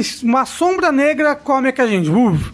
E aí, de repente, a gente tá. Na Primeira Guerra Mundial. É, a gente tá na trincheira da, da Primeira Guerra Mundial, a gente tem que, sei lá, matar um general. A gente sabe que a nossa missão é essa, a gente tem que matar um general. É tipo isso, só que no caso, no, no mundo deles tem magia, tem o cara da É, quatro. só, só pra dar um exemplo. É, e eles estão, tipo, no último desafio do Mundo das Sombras. Eles são, tipo. Já começa no último? Já, começa nesse último desafio. A party do, do principal tá, tá lutando contra esse dragão, que é o último desafio. E só tem, tipo, eles vivos, assim, no mundo, sabe? São os últimos sobreviventes do mundo. Caralho. E eles vencem o dragão, só que o dragão tem um ataque de autodestruição e mata eles junto. O que acontece é que, resumindo a história, quando ele morre, ele volta oito anos no passado. E ele tem uma segunda chance. Ele volta com todas as memórias, tudo dele. Ele volta pro corpo dele no passado. Ele é mago, né? Então ele tem a mana fraca, ele não consegue castar nenhuma magia. Ele é um mago de círculo 1. Só que ele tem todas as memórias dele. Então ele tem uma segunda chance de fazer tudo dar certo agora. Chama é, o feitiço do tempo. É Groundhog Day isso aí. É, é tipo um New Game Plus. É, entendeu? é tipo aquele filme que é baseado no mangá também, que é o. É, Edge of Tomorrow. isso, é. No limite do amanhã. É tipo. É Que também é baseado no mangá coreano. Olha É, só. é coreano também? Uhum. Então, vai ver que tem um gênero na Coreia de segunda chances, assim. Porque aí, com o conhecimento dele, ele sabe. Porque esse mundo ele é muito dividido entre nobres e plebeus. E ele era um plebeu. E aí, tipo, na Castas. escola de magia, os nobres são ensinados tudo e os plebeus são ensinados só, tipo, sei lá, limpeza. Só magia de limpeza, É magia, magia de de, fazer teletransportar o cocô da calça. Isso, é só esse tipo de magia tosca. Ele sabe de um bando de plebeu que quando a- o apocalipse do mundo das sombras aconteceu, sobreviveu pra caramba. Se tornou um, um grande grande guerreiro até morrer. Então ele vai lá e. Opa, vem cá. Isso, ele começa a achar essas pessoas e treinar elas e, ao mesmo tempo, fazer com que os plebeus ganhem espaço dentro da academia de magia pra quando o apocalipse chegar, eles terem, tipo, uma força maior. É interessante, é bacana. Você Tem- terminou ele já? Não, tá em andamento. Ah, porra. Manhua, assim, é eterno, nunca mais vai acabar. É, não sei, eu pensei que talvez não fosse tanto quanto mangá. Ah, né? não, é o webcomic. Ele tem clichês de anime, assim, tipo, tem um menino que é meio. Shun. Tem, tem um nome pra isso. Andrógeno? Não é, mas quando a pessoa é andrógena, mas ela é sexualizada. Eu não sei, tem um nome pra Anime isso. que chama. Anime. Tem uma menina que gosta do protagonista, tem uma outra menina que ela é tsundere. Então, tipo, tem todos esses clichês de anime, mas esse plot, assim, me fisgou assim, pô, cara, tem uma segunda chance. Até onde você tá lendo, você tá gostando além do plot? Tô, tô. O Ele, ele é, tipo, pra uma webcomic, eu só li uma outra webcomic antes, que é Tower of God. Eu achei ele mais bonito Tower of God, ele, porque, não sei se você já, já leu alguma webcomic coreana, é descendo, né? Tipo, como se fosse uma página só gigante e você vai, você vai, tipo, scrollando o mouse pra baixo, né? Isso permite com que ele faça uns lances de câmera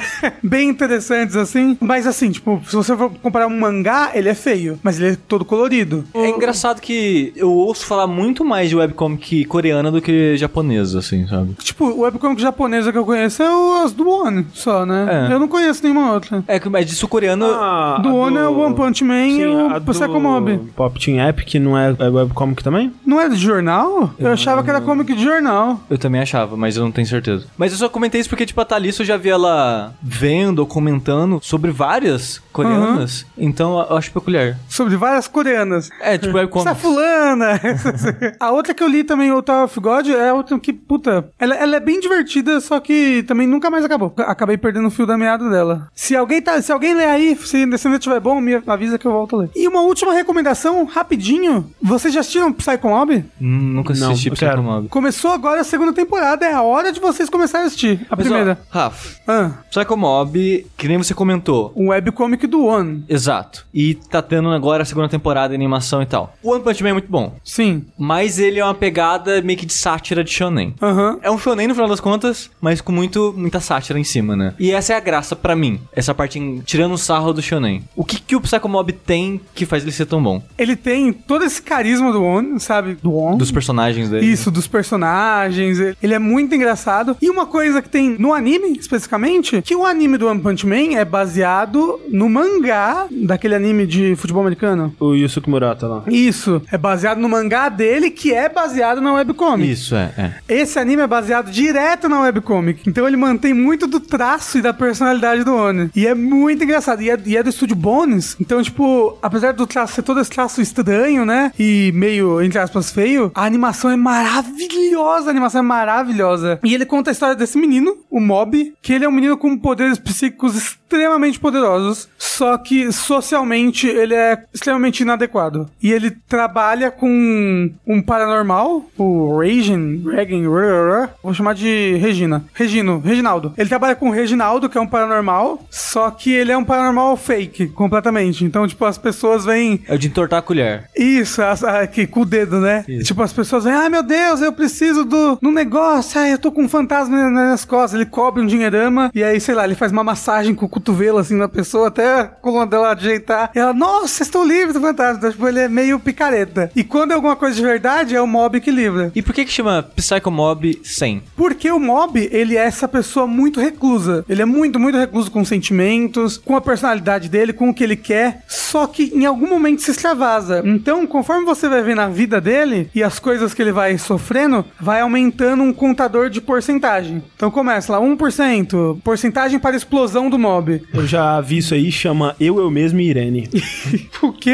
Eu lembro que tinha uma vaca, eles atropelavam a vaca. Falando uma vaca, de fato. É no Eu mesmo Irene que tem a cena do, do topete? Não, esse é... Esse Quero ficar com tudo. Mary. Isso é verdade. Mas é, eu mesmo Irene é um cara que ele vai uh, aturando as coisas horríveis, aí ele explode e aí ele tem uma outra personalidade que é super malvada. Não é o Jim Carrey? É o de cara. O negócio é que ele é um paranormal super poderoso, Mob. Ele é tipo o Saitama desse universo, mais ou menos. Ele não é tão forte que o Saitama. Mas o negócio é, se chegar no 100, ele vai explodir o mundo. Não, ele chega no 100 várias vezes. Ah, tá. Cada vez que ele chega no 100, ele, ele extravasa alguma emoção dele. E isso acontece várias coisas loucas e diferentes. E seria meio que spoiler eu contar, mas então por isso que é Psycho Mob 100. Porque quando ele chega no 100%, Alguma ele coisa acontece. alguma coisa acontece, ele explode. Caramba, é tão bom, é tão difícil falar dele sem spoiler. É, é engraçado que, na, na minha cabeça, ele seria de porrada de novo. Ele tem porrada. Ele, ele tem um pouco de porrada, assim. E ele tem porradas lindas, inclusive. Só que ele não é só porrada. Isso é que é legal. Porque ele também ele vai subverter as suas expectativas. Ele vai brincar com o gênero de porrada, que nem o One Punch Man brinca. É bem bacana. É porque Psycho pode ter várias interpretações, né? Uhum. E eu pensei, será que é Psycho de psicopata? Não é porrada nisso e tal? Porque o cara, ele tem um... O protagonista, ele tem um rosto meio que de sem sentimentos, assim, sabe? É porque ele, como eu falei, ele, ele tapa tudo. É. Tu- Tudo dele ele tapa. Então, mas ele não como- deixa nada sair. Mas como o nome é Psycho, eu pensei, Uhum. será que ele é um psicopata, alguma coisa Não, assim? Ele é psíquico. É. Mas então é, é esse viés, então. É, mas Ok. É aquele é English bonito, que se fosse pra ser de psíquico, seria, teria que ser psychic. né? Isso. É. Mas então, talvez tenha uma brincadeira É. aí no meio. Provavelmente. O japonês faz essas coisas aí.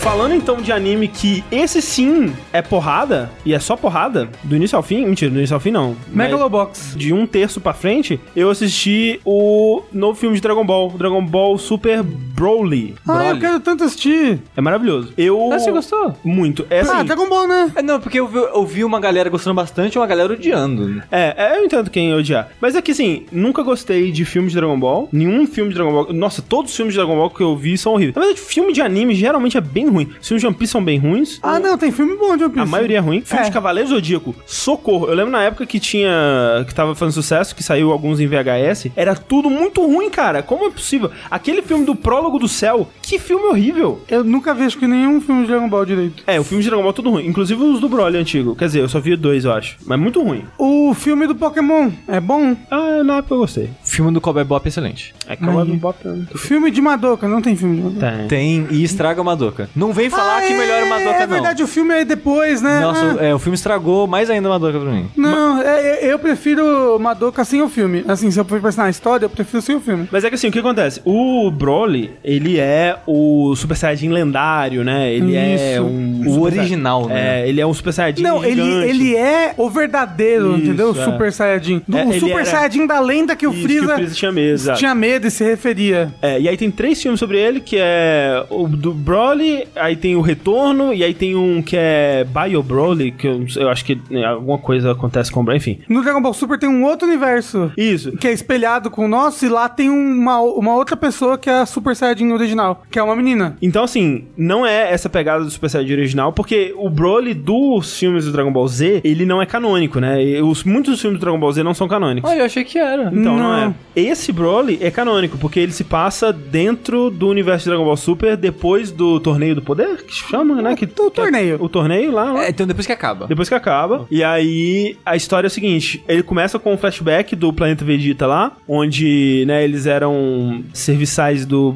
do Freeza e do pai dele. Eles estão lá, né? O Vegeta criancinha, bebezinho ainda não pode, Gokuzinho bebezinho também não pode e tal. O Rei Vegeta vê que tem esse bebê, que é um bebê de um, um cara qualquer, assim, de um soldado qualquer, e, e o bebê tá no- nos mesmos pods, assim, que são destinados aos bebês da família real, assim. Ele fala: que porra é essa? Não, porque esse bebê aqui, ele tá com um poder mais alto que até seu filho, o Vegeta. Ele, não, que isso não é possível, que absurdo. E ele fica com muita inveja e manda o bebê pra colonizar um planeta que ele sabe que o bebê não vai conseguir colonizar e vai morrer, né? Porque os Saiyajins têm essa parada, né? Por isso que o Goku foi enviado pra Terra. É, quer dizer, pelo menos no início, acho que é por isso que o Goku foi enviado pra Terra. Sim, ele era pra Eles- colonizar a Terra. Pra, ainda, é, são enviados ainda bebê pra planetas que são mais fracos. Pra... Só que ele bateu a cabeça, né? É. ele esqueceu e tudo. É, só que nesse filme talvez eles façam um retcon disso aí também. Mas enfim, o Broly é enviado pra um planeta, o pai dele fica sabendo, fica puto, vai embora, vai atrás do planeta que o Broly foi enviado, e aí eles ficam presos nesse planeta e eles crescem os dois sozinhos junto da fauna e bizarra desse planeta, que é um, uns monstros muito escroto sinistro. E aí eles ficam presos lá, corta para o presente. Freeza tá aí, né? Freeza foi ressuscitado, tá vivendo aí de boa ainda. Eles estão recrutando novos soldados e eles se deparam, viajando pelo espaço, se deparam com uma, uma chamada de socorro desse planeta e eles encontram lá o Broly e o pai dele. E descobrem que são Saiyajins, né? E, e o Broly, ele tinha muito ódio do Rei Vegeta, né? Então ele, ele tá muito afim de servir o Freeza e ir atrás do Príncipe Vegeta. Então, tem um retcon aí da lenda, então. É, ele não é um Super Saiyajin da lenda, ele só é um Saiyajin que foi que cresceu numa situação que deixou ele muito poderoso. Assim, mais poderoso do que deveria ter sido capaz, porque porra, pro Goku e o Vegeta chegarem onde eles estão, Então ele é o Super Saiyajin da lenda. eu não sei se, é, pelo menos É, eles não, falam sobre se, isso. Se ele cresceu num planeta sozinho, não tem como. Porque ele não cresceu onde as pessoas sabem que ele é forte. Só falaram, nossa, essa criança é Ah, forte. não, não, manda não. É porque tem a lenda que um, um dia irá nascer um Saiyajin, entendeu? É, pode ele ser. foi o que nasceu. É porque assim, ele é, é muito como se fosse a primeira parte também, assim como os outros. Aparentemente, é bem possível que tenha um segundo filme com o Broly. E se tiver, talvez eles falem sobre isso. Nesse eles não falam, sobre ele ser o Super Saiyajin da lenda. Mas o cabelo dele é verde? Quando ele fica Super Saiyajin? Tem uma coisa verde. Então é. É, bom, então Ah, talvez... porque da lenda é isso? É verde o cabelo? A Super Saiyajin da lenda do universo espelhado é verde. Ah, então, mas então não pode ser o Broly, porque tem essa já. Mas ela é do outro universo. Ah, ok, bom, enfim. Ela é do universo que é espelhado do nosso. Então talvez seja. Do nosso, Talvez é. seja. O lance é, eles passam os primeiros 40 minutos contando a história do, do Broly, desenvolvendo de uma forma até surpreendente o personagem, tipo, contando que, ah, ele tem um pano na cintura porque ele fez um... O único amigo que ele fez na vida era um monstro do planeta e o pai dele foi lá e quase matou o monstro pra ele não ter amigos, não pode ter amigos porque você vai ter que ser forte, etc. E eles vão desenvolvendo, tipo, ele como um. o- Aí o pano é da pele do amigo. Era tipo a orelha do amigo, que é um. Ai, ai. É um bicho gigante. O pai dele não assistiu anime, não? Não assisti. Que na verdade a amizade, a força vem da amizade? É. Mas é, e aí o pai dele colocou uma, tipo, uma coleira nele, assim, porque quando ele fica, vai ficando puto, ele vai perdendo o controle, né? E ele fica berserk, basicamente. E aí ele tem um- uma, uma paradinha pra dar choque nele quando ele fica muito puto e tudo mais. É um pai legal. É, e vai desenvolvendo, tipo, vai. É, é assim, é surpreendente o quanto eles conseguem colocar o Broly como um. Personagem. Um personagem realmente que. Esse cara é legal. E aí, todo o lance é, é que o Freeza, ele tá tentando, ne- nesse processo todo, ele quer. Ele tá tentando juntar as sete esferas do dragão. Ele já tem seis. E a última tá num, num lugar ártico lá, de gelo. Nesse planeta. Isso na Terra já. Ah, tá. Ah, ele tá tentando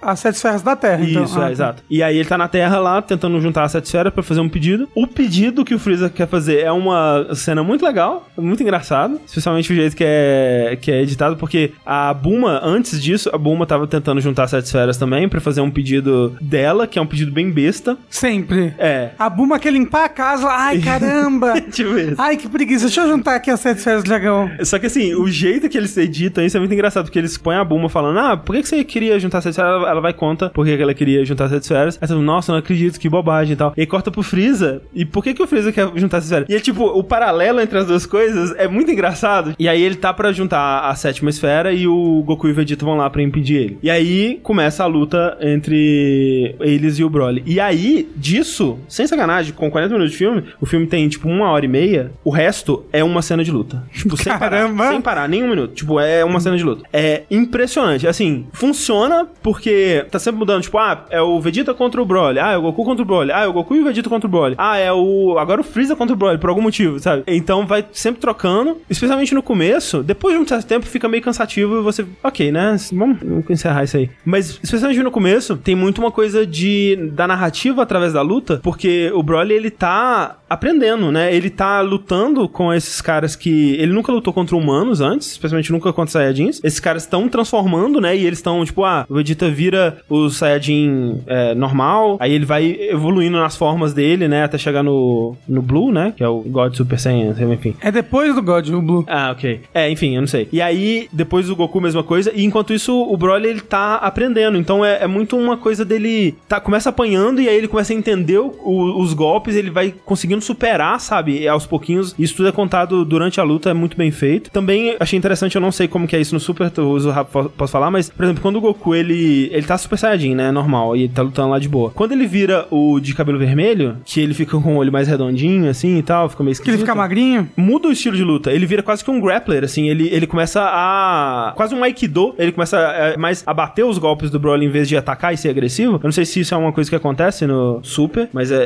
é- eu achei interessante como que as formas vão evoluindo e o estilo de luta vai mudando. E. Sim, tanto que, eu- como eu falei, o instinto superior é bem diferente. É, não tem instinto No superior. anime não nesse. tem instinto Não. superior. Pô, é tão bonito. É, eu acho que a última forma que o Goku usa é o Super Saiyajin azul lá. Instinto superior é a última de todas? É. Mas. Que é o que eu acho que ele luta mais diferente mesmo. Hum, Acho que tem que guardar. Como eu disse, vai ter sequência. Então acho que tem guardar. é, tá bom. essa luta super extensa, né? Eventualmente já é sabido, né? Que até saiu que esse personagem vai sair como o DLC do Dragon Ball Fighters. O Broly? Não, é o Broly do Super vai sair como DLC do Fighters. Ah, legal. E vai sair o Gogeta Super Saiyajin Blue, né? Então, eventualmente o Vegeta e o Goku se fundem e tal. Mas assim, eu acho que já teve o Godita Blue antes. É? É, contra o. Não, talvez o Vegito Blue com o brinco. Ah, eu. Talvez. Porque nesse filme, eles dão que é a primeira vez que os dois estão fazendo a dança da fusão juntos, e aí o Vegeta fica envergonhado, tem toda uma ceninha com isso. É, é, eu acho que eles se fundiram com um brinco, é verdade. É. Então era o, Vegito. o Vegito e não o Godita. Exatamente. Isso aí. E assim, o que é impressionante desse filme é o quão bem feito ele é, porque eu, eu provavelmente não é o caso, mas o traço dele lembra muito o traço do, do Dragon Ball Z, naquele sentido de. Parece que é um traço mais feito à mão do que digital em alguns momentos. Tipo, você vê muita imperfeição no traço e dá uma, uma personalidade, assim. E até o próprio, as, as cores, né, que eu senti aqui no Super. Eu vi pouco do Super, eu vi uns dois episódios e mais cenas, assim. E eu sei que tem episódios que são melhores que outros e tal. Ah, nossa. A Toei, né? Se chama. Você já, você já assistiu One Piece? Já. É isso. Até em questão de cores, que no Super eu sinto que elas são mais lavadas, umas cores mais sem graça. Nesse lembra muito as cores do Dragon Ball Z, daqueles ótimos momentos, né? Do mais pra cego do céu e tal, que o anime fica muito bonito naquela fase. Ele tem mais essa cara. Em alguns momentos ele abusa um pouco demais de CG, então os personagens personagens mesmo em CG, então dá uma cara de, de, de jogo, assim, de, de Dragon Ball Fighters, assim, que dá um, uma estranhada, mas pelo quão bem feita é a animação, sabe, de movimento de câmera enquanto eles estão lutando, assim, e câmera girando, eu tenho certeza que eles usaram CG em muito mais momentos do que os que eu reparei. É um ponto positivo pra ele, porque eu raramente consegui reparar no uso de CG. Tem umas cenas super inventivas, assim, tem cenas que você vê meio que em primeira pessoa do ponto de vista do Broly, assim, e você vê o Goku vindo, assim, voando em volta e chegando e batendo e voando pra longe e tal. Cenas onde ele tá empurrando o Vegeta por dentro de uma montanha, que é algo que super acontece sempre em Dragon Ball, mas você vê da perspectiva deles de dentro da montanha mesmo, o que tá acontecendo, e eles viajando por dentro da montanha, assim, coisas muito inventivas dentro da fórmula de Dragon Ball, que é aquela coisa dos personagens quicando no ar e só fazendo brilhozinhos assim, Piu, mas piu, piu. super bem animado, então até isso eles conseguiram deixar interessante. É realmente impressionante, assim, a qualidade da animação e, da, e a coreografia das lutas. De vez em quando fica rápido demais, você não consegue entender o que tá acontecendo, mas acho que normal também. Faz parte, Dragon Ball. Você É. que, seus olhos têm que acompanhar. E, de fato, em, em dado momento, fica meio cansativo. Chega um ponto, assim, depois de uma hora de cena de luta, você fica meio, tá bom, vai. Mas durante boa parte eu tava muito impressionado, assim, com o que tava acontecendo. Mas eh, você vê no cinema, É. imagina você vê no cinema uma hora de cena de luta, será que as pessoas ficaram uma hora tipo, yeah! Porque É, fã de Dragon Ball é uma Então, coisa. Eu fico imaginando isso, porque, tipo, no começo eu tava, caralho! No final eu tava, gente, vamos lá, vamos, vamos evoluir isso aí. E eu fico pensando nisso no cinema, o pessoal, ah! Aí depois, ah, tá bom, né, gente? já deu. Mas é muito bom, cara. É, é, assim, em questão de luta, é de longe a melhor coisa de Dragon Ball que eu já vi. Em questão de história, eles começam bem, mas depois, como eu disse, Só porrada. é, no final tem uma outra ceninha, assim, pra dar um desfecho, mas é qualquer coisa. É, Você sabe se o Toriyama tava envolvido na parada? no começo fala que a história dele, né, e os personagens são dele, mas eu não sei se É que o Super- escreveu o roteiro mesmo. É porque o Super tava envolvido, né? De Sim, novo. sim. Uma outra coisa que eu queria é, ressaltar, cara, a trilha sonora, velho. É assim, porque o, o anime é uma das coisas mais loucas que eu já vi na minha vida, né? É, é muito louco. É uma coisa assim, caralho, o que que tá acontecendo? E a trilha, velho, é louca igual. É uma trilha muito maluca que em vários momentos parece que é uma torcida de MMA ou de wrestling ou de futebol, sei lá. E fica quase como um, um olê na- no fundo da trilha, assim, sabe? E em vários momentos, especialmente quando surge uma nova forma, um personagem, tipo, quando o Goku vai lutar pela primeira vez, ou quando o Vegeta vai lutar pela primeira vez, ou quando o Broly fica super forte e tal, a música começa a cantar o nome deles na, na, na música, é maravilhoso. É, tipo, é muito doido, mas é muito maravilhoso. A música fica Vegeta, Vegeta, tipo, assim no meio, sabe? É, Go Broly, Go Broly. Tipo, é, é- eu nunca vi isso na, na, na minha vida. É Smash Bros. É, é muito idiota, mas é muito maravilhoso. Eu achei incrível. Ah, que triste, não, não, não deve ter a música do Instinto Superior, então. Provavelmente não. Que é aquela. Tan, tan, tan, Não é a música, a primeira abertura? Não, não, não, não. Eu que boto as letras da primeira abertura porque é a única coisa que eu sei cantar.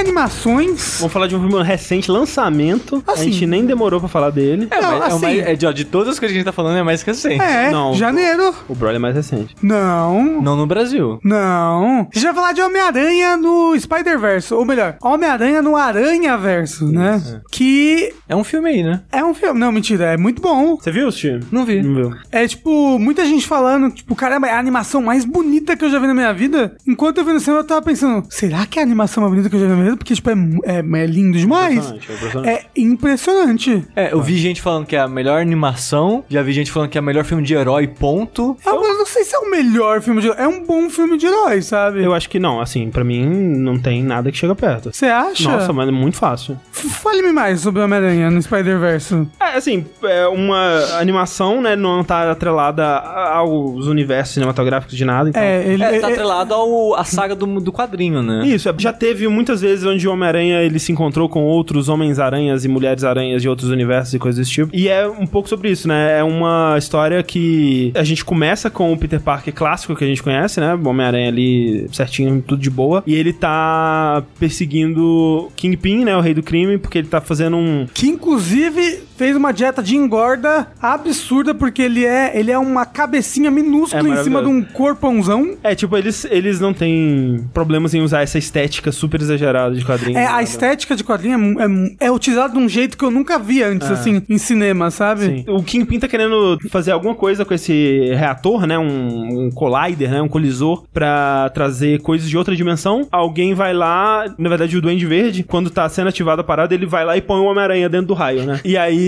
em vez de trazer a coisa que o, que o Kingpin queria, ele traz vários Homens-Aranhas, Mulheres-Aranhas de outras dimensões. E... Mais importante ressaltar que nesse momento do filme, acho que no filme todo, quem é o principal e por quem É. você tá acompanhando isso, pelos olhos de quem você tá acompanhando, é pelos olhos do Miles Morales, Exatamente. que é o outro Homem-Aranha. O outro Homem-Aranha. É, ele Isso, foi que é intro- um Homem-Aranha recente, Sim, né, nos ele- quadrinhos. Ele, não é... de outro universo, né? Não, ele é do mesmo universo. É que ele começou no Ultimate. Aí depois É. ele fez muito sucesso e ele apareceu no Homem-Aranha normal. Sim, também. parece que, tipo, Norman Osborn tava tentando recriar a aranha que picou o Peter Parker. E o Miles, ele é mordido por essa aranha. Isso. E ele recebe os poderes do Homem-Aranha. e, Eventualmente ele, né, conhece o Homem-Aranha de verdade, o, Hom- o Homem-Aranha original. É, mas se eu não me engano, quando ele apareceu pela primeira vez, o, Homem-Aranha tava morto, O né? Miles, é, o Homem-Aranha tava morto. Isso, é, enfim. Mas como ninguém nunca fica morto pra sempre. Nos quadrinhos, é. Então, é interessante porque é do ponto de vista desse novo personagem, desse novo protagonista, que é um, um rapaz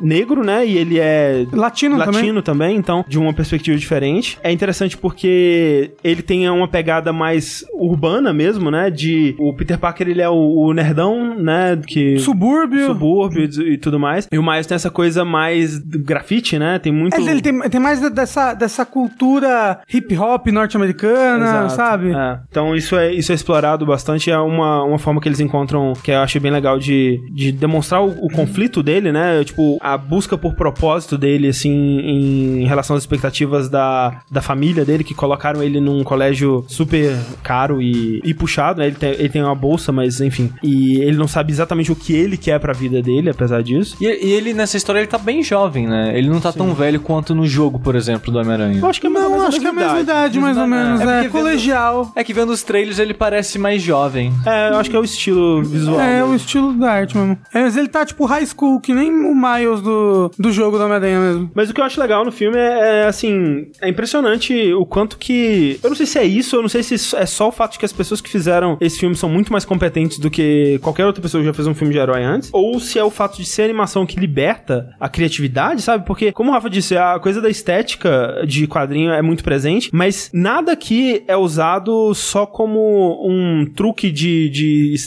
de um atalho, né, pra narrativa, porque, por exemplo, a gente já viu muitas vezes essa coisa, ah, uma coisa aparece num painel, aí faz uma transição pro outro painel, né, pra dar aquela impressão de quadrinho, ou então aparece no canto, escrito num balãozinho amarelo, ah, é, alguns minutos depois, coisa assim, pra dar aquela impressão. E aqui o jeito que eles usam é muito criativo e faz sentido dentro da história, porque os balões e pensamentos do Miles começam a aparecer quando ele é picado. Então, os balões e essa estética de quadrinhos são uma representação visual do sentido aranha, basicamente, né? Isso. Porque ele começa a ouvir a própria voz dele muito alta na cabeça dele, os sentidos dele começam a ficar aguçados. Ele começa a ou- ouvir onomatopeias, sabe? Como se fossem coisas no mundo. E ele fica, cara, o que tá acontecendo, sabe? Tipo, ele fica meio assustado no, no começo, né? E, e essa representação visual serve pra mostrar isso. Quando ele começa a ver coisas em quadrinhos diferentes, é, é uma representação de, olha, ele tá conseguindo ver isso tudo, sabe? Tipo, por causa do sentido dele. Então, foi usado de uma forma que eu nunca vi antes. E eu acho maravilhoso, por exemplo, como que eles fazem cenas que normalmente seriam cenas simples, como quando ele encontra o Homem-Aranha que vai ser o mentor dele, que é um Homem-Aranha de outro universo, né? Um Peter Parker de outro universo, que as coisas deram um meio errado, né? Aí ele Isso. terminou com a Mary Jane e ele deu uma engordadinha, né? Ele é um,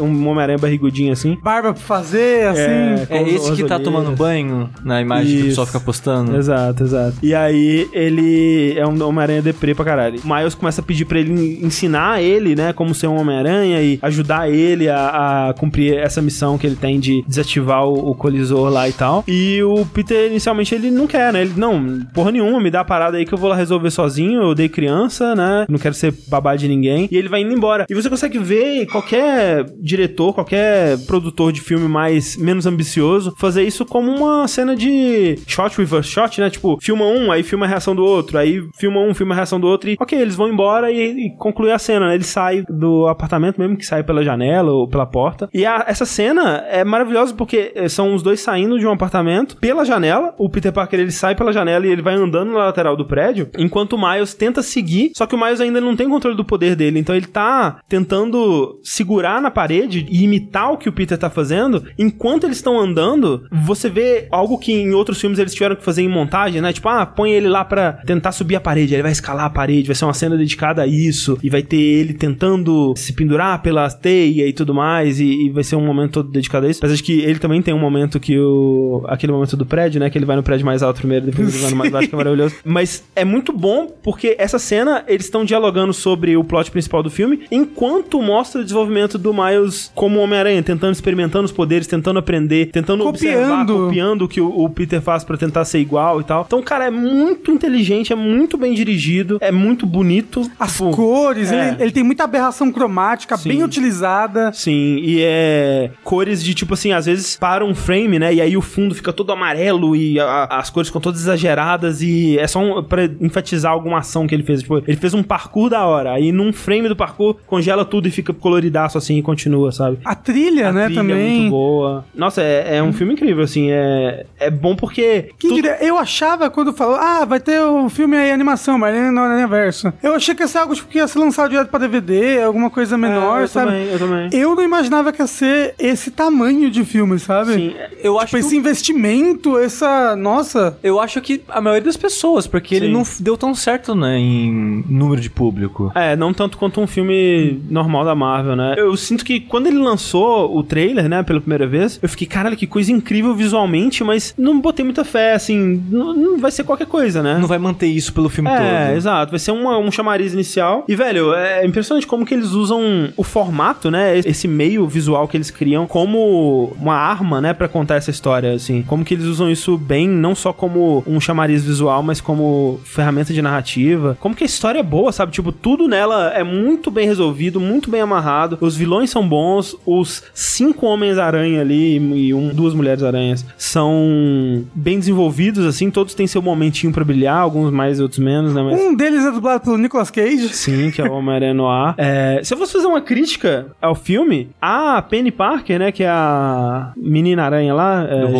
Japonesa, do robô, tipo, eles tentam fazer um estilo visual pra cada personagem. Quer dizer, o Miles, a Gwen e o Peters são mais ou menos o mesmo, mas aí tem o Noir, que ele é preto e branco, né? Tanto é que quando ele vê um cubo mágico, que é uma parada toda colorida, ele fica fascinado, tipo, caralho, que coisa incrível, o que, que é isso? Ele tenta desvendar esse mistério. Só né? que é tudo preto e branco, né? Então ele não. É, exato, ele não entende. E aí, quando tem o porco. O, o, É o porco-aranha. é o Porco-Aranha do Simpsons, né? Mas eu não sei como é que é o, o nome dele em português, mas é o Peter Porker, né? É o, o porquinho que ele é total um Ah, cara. personagem de Looney Tunes. É muito bom, porque é, você pensa que ele é o quê? Ele é um porco, foi pegar uma aranha radioativa, mas ele é uma aranha que foi mordida por um porco radioativo. Sim, exatamente.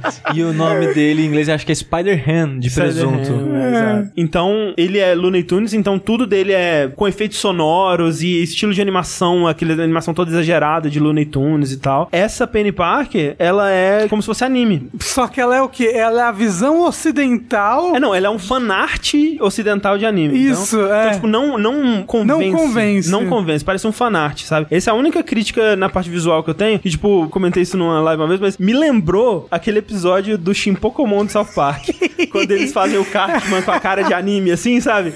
E é, é- é, tipo alguém tentando replicar aquele estilo, mas sem dominar completamente. Claro que não é ruim daquele jeito, é bem feito, é Na verdade, legal. o South Park é maravilhoso, Não, sim, eles exato. sabem o que eles estão fazendo ali. Exatamente. Mas, né, é, ficou muito parecendo uma paródia do que alguém tentando realmente capturar aquele estilo. Uhum. Então isso me incomodou um pouco. Mas todos os personagens funcionam muito bem. Na questão de animação, né, saíram depois pessoas que entendem mais de animação falando sobre. E é impressionante porque não é só aquele stop motion de animação 3D que a gente tem visto no Guilty Gear, depois no Dragon Ball Fighters. Fighters, mais recentemente uma versão não tão boa disso naquele Príncipe Dragão, né? Sim. Não é só isso que ele faz, porque ele também usa muito de animação tradicional. Tanto nessa Penny Parker, que ela é quase toda feita de animação tradicional, quanto também por cima, né, das animações tradicionais, quanto também por cima da, da animação 3D, né? Então eles pegam certos frames e desenham por cima pra trazer efeitos de animação tradicional, né? Por exemplo, tem uma cena quando tá contando a história da Gwen, que ela tá tocando bateria, né? E eles fazem aquela parada de quando um objeto tá se movimentando muito rápido na animação tradicional, eles desenham ele várias vezes, né? Algo que você não vê em animação 3D. E eles fazem isso, né? Eles põem a baqueta dela desenhada várias vezes pra dar aquela sensação de movimento de animação tradicional, que é coisa que você não repara exatamente, mas te dá uma sensação. Você entende que isso aqui funciona e o Príncipe Dragão não funciona tão bem, e tipo, talvez se não tiver alguém pra te mostrar exatamente por que você não vai saber, E é mas você sente. E o trabalho, né? Isso, Porra, porra, um absurdo. puta trabalho em cima Não, sinistro, sim. É muito bom, cara. A existência desse filme me surpreende muito, porque é da Sony Pictures, né? O Sim, filme. sim. E a Sony, ela tem a fama de lançar sua bosta, né? É. Fazer os filmes do Adam Sandler, filme do.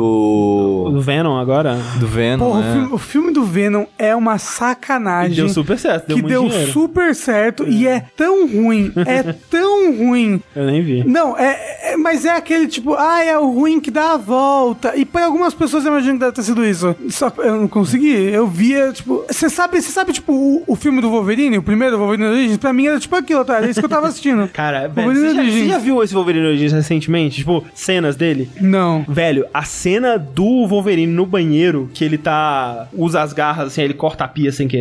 Velho, o CG daquela cena parece. parece Cybercops, cara. É uma coisa impressionante. Não tem condição. Pera aí, não, rapidinho.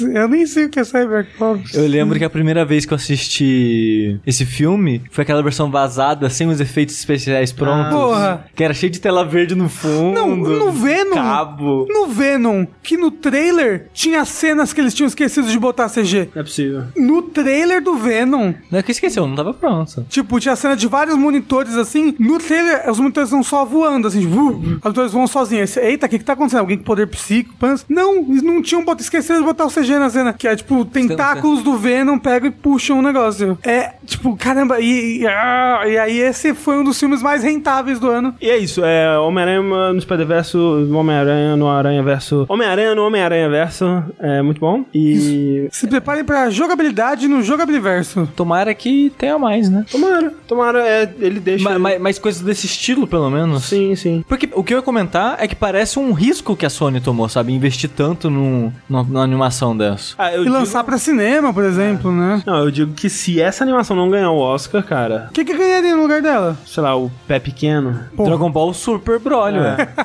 Porra, não, qual da foi a animação da Pixar do ano passado? Qual que foi? Não sei. Sei lá. Não foi Coco, que Coco foi no Eu acho que Oscar Coco- passado. Eu acho que Coco foi a última que saiu. Coco foi a última que saiu, mas Eu Coco concorreu ao Oscar passado, não? Provavelmente. Ganhou, inclusive, não? Acho que sim, acho Não que sei. Mas é, É isso aí. É jogabilidade. Falamos sobre coisas que não entendemos. Isso. Esse é, porra. Porra, é o slogan do jogabilidade. Vou mudar o Twitter agora pra isso.